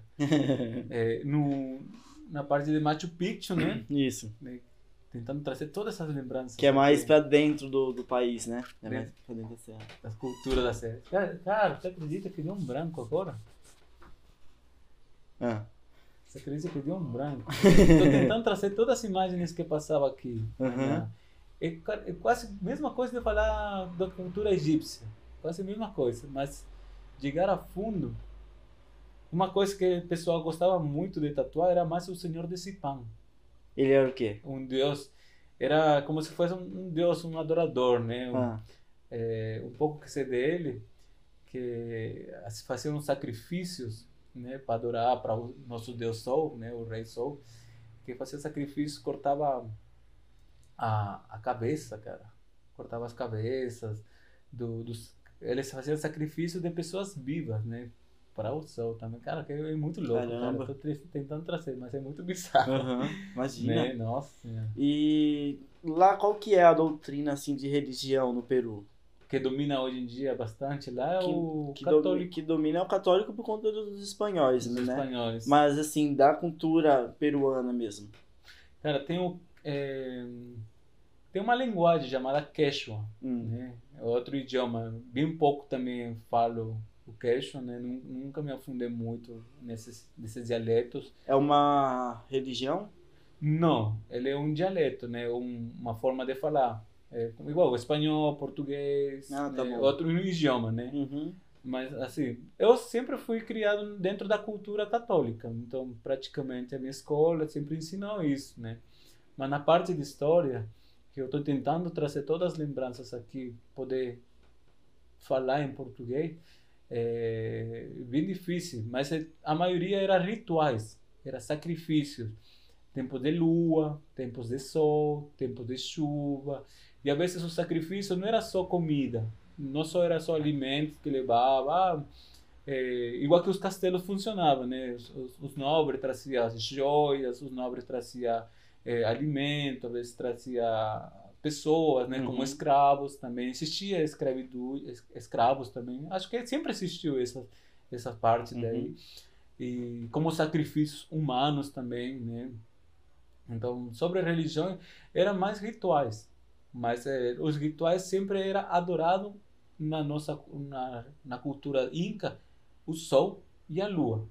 Esse era Não, não tipo, são tipo pessoas que passaram pela Terra. São os astros, de fato. os que é- astros, os, os- Que, eles idolatram, né? exatamente. E o que que é? idolatra? Idolatra. É. Idola- Olha, viu?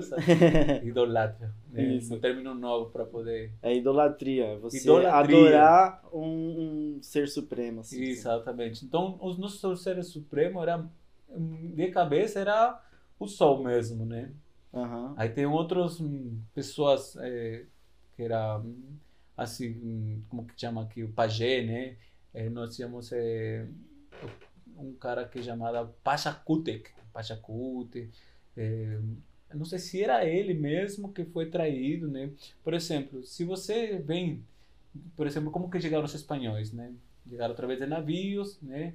Que mostraram né, as riquezas dele como os cavalos. Mano, para os incas, né, que eram tipo índios, né? Ver um cavalo, mano, já era uma coisa assim, uau, né? Então, para eles, eles traziam coisas de outros continentes e como os incas eram muito eh, recepcionistas, eles chegaram até oferecer moradia, assim, recepcionista, né? Uhum. Então eles chegaram até no momento mostrar também suas riquezas, né? Para nossa a riqueza dos incas era o ouro, né? E o ouro não era uma outra coisa que um metal brilhoso, né? Que para os incas não tinha, talvez não muito valor, talvez sim, Os europeus. mas para os europeus já era uma coisa de riqueza. É. Tanto que quando chegaram no alto, né, do, do imperador, de, dos, dos incas, o não sei se foi o Francisco Pizarro, não sei se foi ele ou outro. Eu, nossa, estou tentando trazer todas as Aham. lembranças que deu uma assim. Se você me deu as costas, se você me deu as costas e eu estou aqui fascinado pelas suas coisas, eu vejo a oportunidade de a oportunidade de te dar uma facada para poder ficar suas, pegar com suas costas, suas coisas, né? Uhum. Não sei como que fala isso daqui. Tipo, a pessoa virou as costas e o cara já te apunhalou para te roubar. E foi assim, Covardia. numa covardia que foi saqueado o Império Uhum. nessa época. Caramba. Chegou, a, a- acho que chegou o final do Império Inca, né? Esse foi o que eu lembro até agora, Nossa, como foi a, a, a destruição, assim, o saqueamento, né? A verdade. Uhum. Aí começaram as guerras, saqueamento, a escravitude, né? né? De repente, algumas, eh, dentro desse ramo ali, dessa, dessa história, tem muita coisa para contar ali, né? O que acho que eh, tinha os mestiços, onde os espanhóis se eh, chegaram a ter um relacionamento com as com as incas, né? Com as mulheres incas. Aí criaram os filhos mestiços.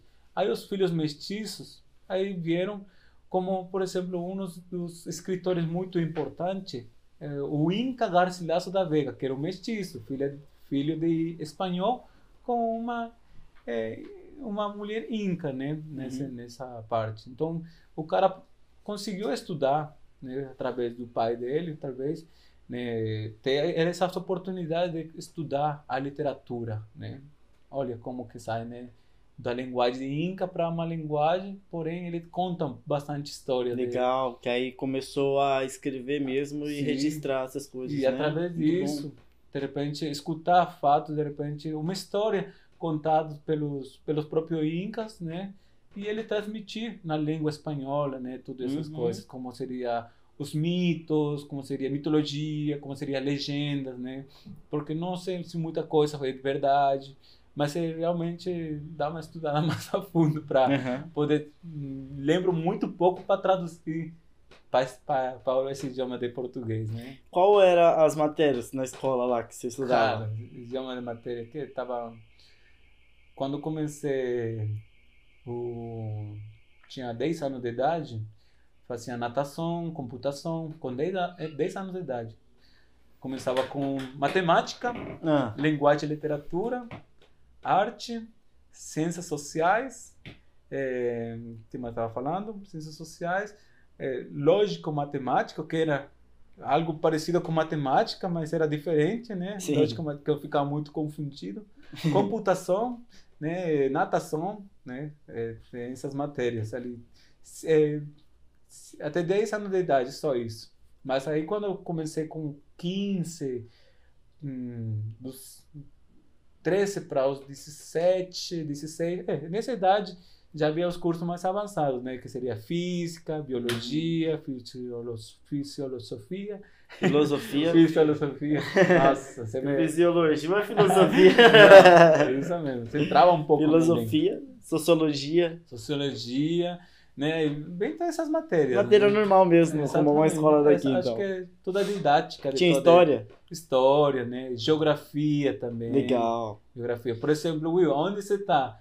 Ah, longitude, falar longitude, altura, essas coisas eu não sei falar, né? Mas é, geograficamente a gente está no sul, né? No hemisfério, no continente. Já é, no Sudeste. nos- é América. América, Cen- não, América Central, não, América é do, mais do Sul, Sul. né? Estou situado na América do Sul, é, em São Paulo, né? Uma localizada que está no sul, né? Mais ou menos. Sudeste. Sudeste, né? É. Sudeste. O Sul começa depois do Paraná. Exatamente. Que limite, nossa, que limite tudo isso, né? Uhum. Cara, eu tenho que me aprofundar muito essas coisas. Sim, legal. Ou- Aprontava muito Mexer um pouco a língua, né? Se eu aprontei muito, ah, na escola. a escola, acho que só no final do ano, só. É, no, com- no meio do ano era comportado. Comportado, só. E aí já sabia que ia passar, então eu Não, aproveitava. Mas é, eu lembro, lembro assim, uma vez que eu levei uma a régua, né? Não sei. A gente tinha muito bullying, cara. Eu era gordo, cara, muito muito bullying. Assim, eu era gordo, então a gente sofria de. Pô, mas no Peru, a maioria das crianças é tudo gordinha também, né, meu? Sim, mas tinha também os carinhas assim. Mais gordo mesmo, né? mais gordo e outro mais magro. É uma mistura também, cara. Sim, sim. Então, esse- uma vez lembro que passou alguém e eu comecei a fazer bullying também com a pessoa que fazia bullying comigo. Só que nesse momento passou o coordenador. Ele viu o que eu falei, aí deu uma regada Olha aí, meu. É, Reguada na mão? na bunda. Na bunda? Caramba, meu. Nossa, mas já vi, o professor de computação, cara, esse era bravo, porque ele tirava, sabe esse, como que chama esse daqui? É, Seleta, esse daqui? É, não sei o nome, mas eu tô ligado, esse mano. Que apelido dói, né? Nossa, como que o cara conseguia arrancar os pelos do carinha aqui, ó, dos alunos? Aí ele tirava os pelos, nossa, nunca, eu só vi essa parte só, Nossa. mas nunca aconteceu isso comigo, não. Que bom, né? Ah. Bem, né? Ainda bem, só essas partes aí, o resto foi bem tranquilo, só. Alguns, é, uma reguada sempre, um- marcação no quaderno, mas não. Na minha época já não tinha mais palmada, não. Não podia mais, não. Não? Ah, ainda bem, né? Não sei como que tá. Você chegou a levar? Não. Eu do meu irmão cheguei, chegou. E meu irmão é tipo três anos mais velho que eu. Aí foi ele pegou, pegou essa época da palmatória. Tinha, Palmatória, aqui era né? palmatória. Ah, outra, eu tô lembrando outra. Cara, nossa, não sei o que que eu fiz, mas aí este. Eu lembro que você esticava a mão aqui, esticava outra mão aqui, colocava um livro. Agora. Segura. Ah, segura. Nossa senhora, também ali vai segurando. Mas velhos também tinha ajoelhar no milho. né? É, mas é em casa, né? É Na que escola assim- não, né? Como É, não. Será que na Eu- escola? Na minha mãe. pra- Não, é isso. Em casa os pais É. faziam. Eu acho que pela idade, pela idade eu tava na última, na última sala, né? A, B, C. Uhum. E na última sala, cara, é, eram os alunos mais revoltados é, também. Nossa, uma vez fizeram tipo bisturia, né? Mano, você encontrava faquinhas, é, tubos com, com escopeta, Nossa. Sim, cara, nossa, era, era velho. É, Tipo uma época, era briga de escolas. A briga de escolas por causa de campe- campeonato de futebol, né? E às vezes a gente se encontrava, levava, como se chama? Ah, vamos levar nossa turma, como que chama aqui? É, vamos levar, quando se encontra joga de futebol, torcidas, né? Torcidas. Isso. A torcida. Vamos levar a torcida. Mano, nossa, os caras aí armados com faca. vezes, Nossa, assim. caramba, meu. Você saía do estádio de futebol, você encontrava lá fora, você jogava pedras, nossa. E você terminou a escola, tudo? Tá, tudo certinho, terminei. Só E ensino superior, você pensou em ensino fazer? superior eu fiz também. Chegou a estudar? Então? Cheguei a estudar O quê? computação e marketing. Olha que computação e legal. sistema e marketing. Mas o marketing não terminei, não, não consegui finalizar, né? Você chegou a trabalhar com isso, então? O marketing bem pouco também. Marketing bem, a computação também trabalhei muito. Aí na, estudando e trabalhava. Trabalhava também como garçom, né? Trabalhava como eventos. E o último foi com a tatuagem, né? Uhum. Já a arte que E o bom que é uma coisa que junta também, né? Porque a questão de divulgação, né? O marketing, de, você vender o seu trabalho, né? exatamente. Então Você pode somar. Aí este, trabalhei muito com, com divulgação de marcas, né? Em outras lojas também. Peguei só uma experiência, só para mim, hum, pelo menos minha mãe não falar que eu só faço tatuagem, vagabundo, né? que é né? vagabundo, né? Não Então, trabalha, né? Exatamente. Então eu conseguia conciliar, né? Porque assim, eu conseguia mostrar meus trabalhos para para os tatuadores também, ó, eu faço trabalho no final de semana, fiz esse estudo, trabalho no final de semana, fui outro tatuador, ó, que legal. Mas Legal. você tá fazendo o quê mesmo? Ah, tô trabalhando numa empresa ali e tal, né, fazendo meu trabalho de 7 horas da manhã até 9 horas da noite, até domingo. E como você faz o seu trabalho? Ah, pegou o alma- o armazém do local, na hora do almoço, é uma hora, pego os meus cobaias ali do, do armazém também. Olha aí. Começava pra tatuar em cima. Tinha muita amizade e tal. Até que chegou a oportunidade, né? Oh, Wilson, você não quer começar a tatuar novamente? Porque eu parei como. Assim, eu entrei como iniciante, até uma. Cheguei a uma parte que deu um tempinho. Que você sabe que como iniciante você tem que pagar contas, você tem que ajudar em casa. E não dava, né?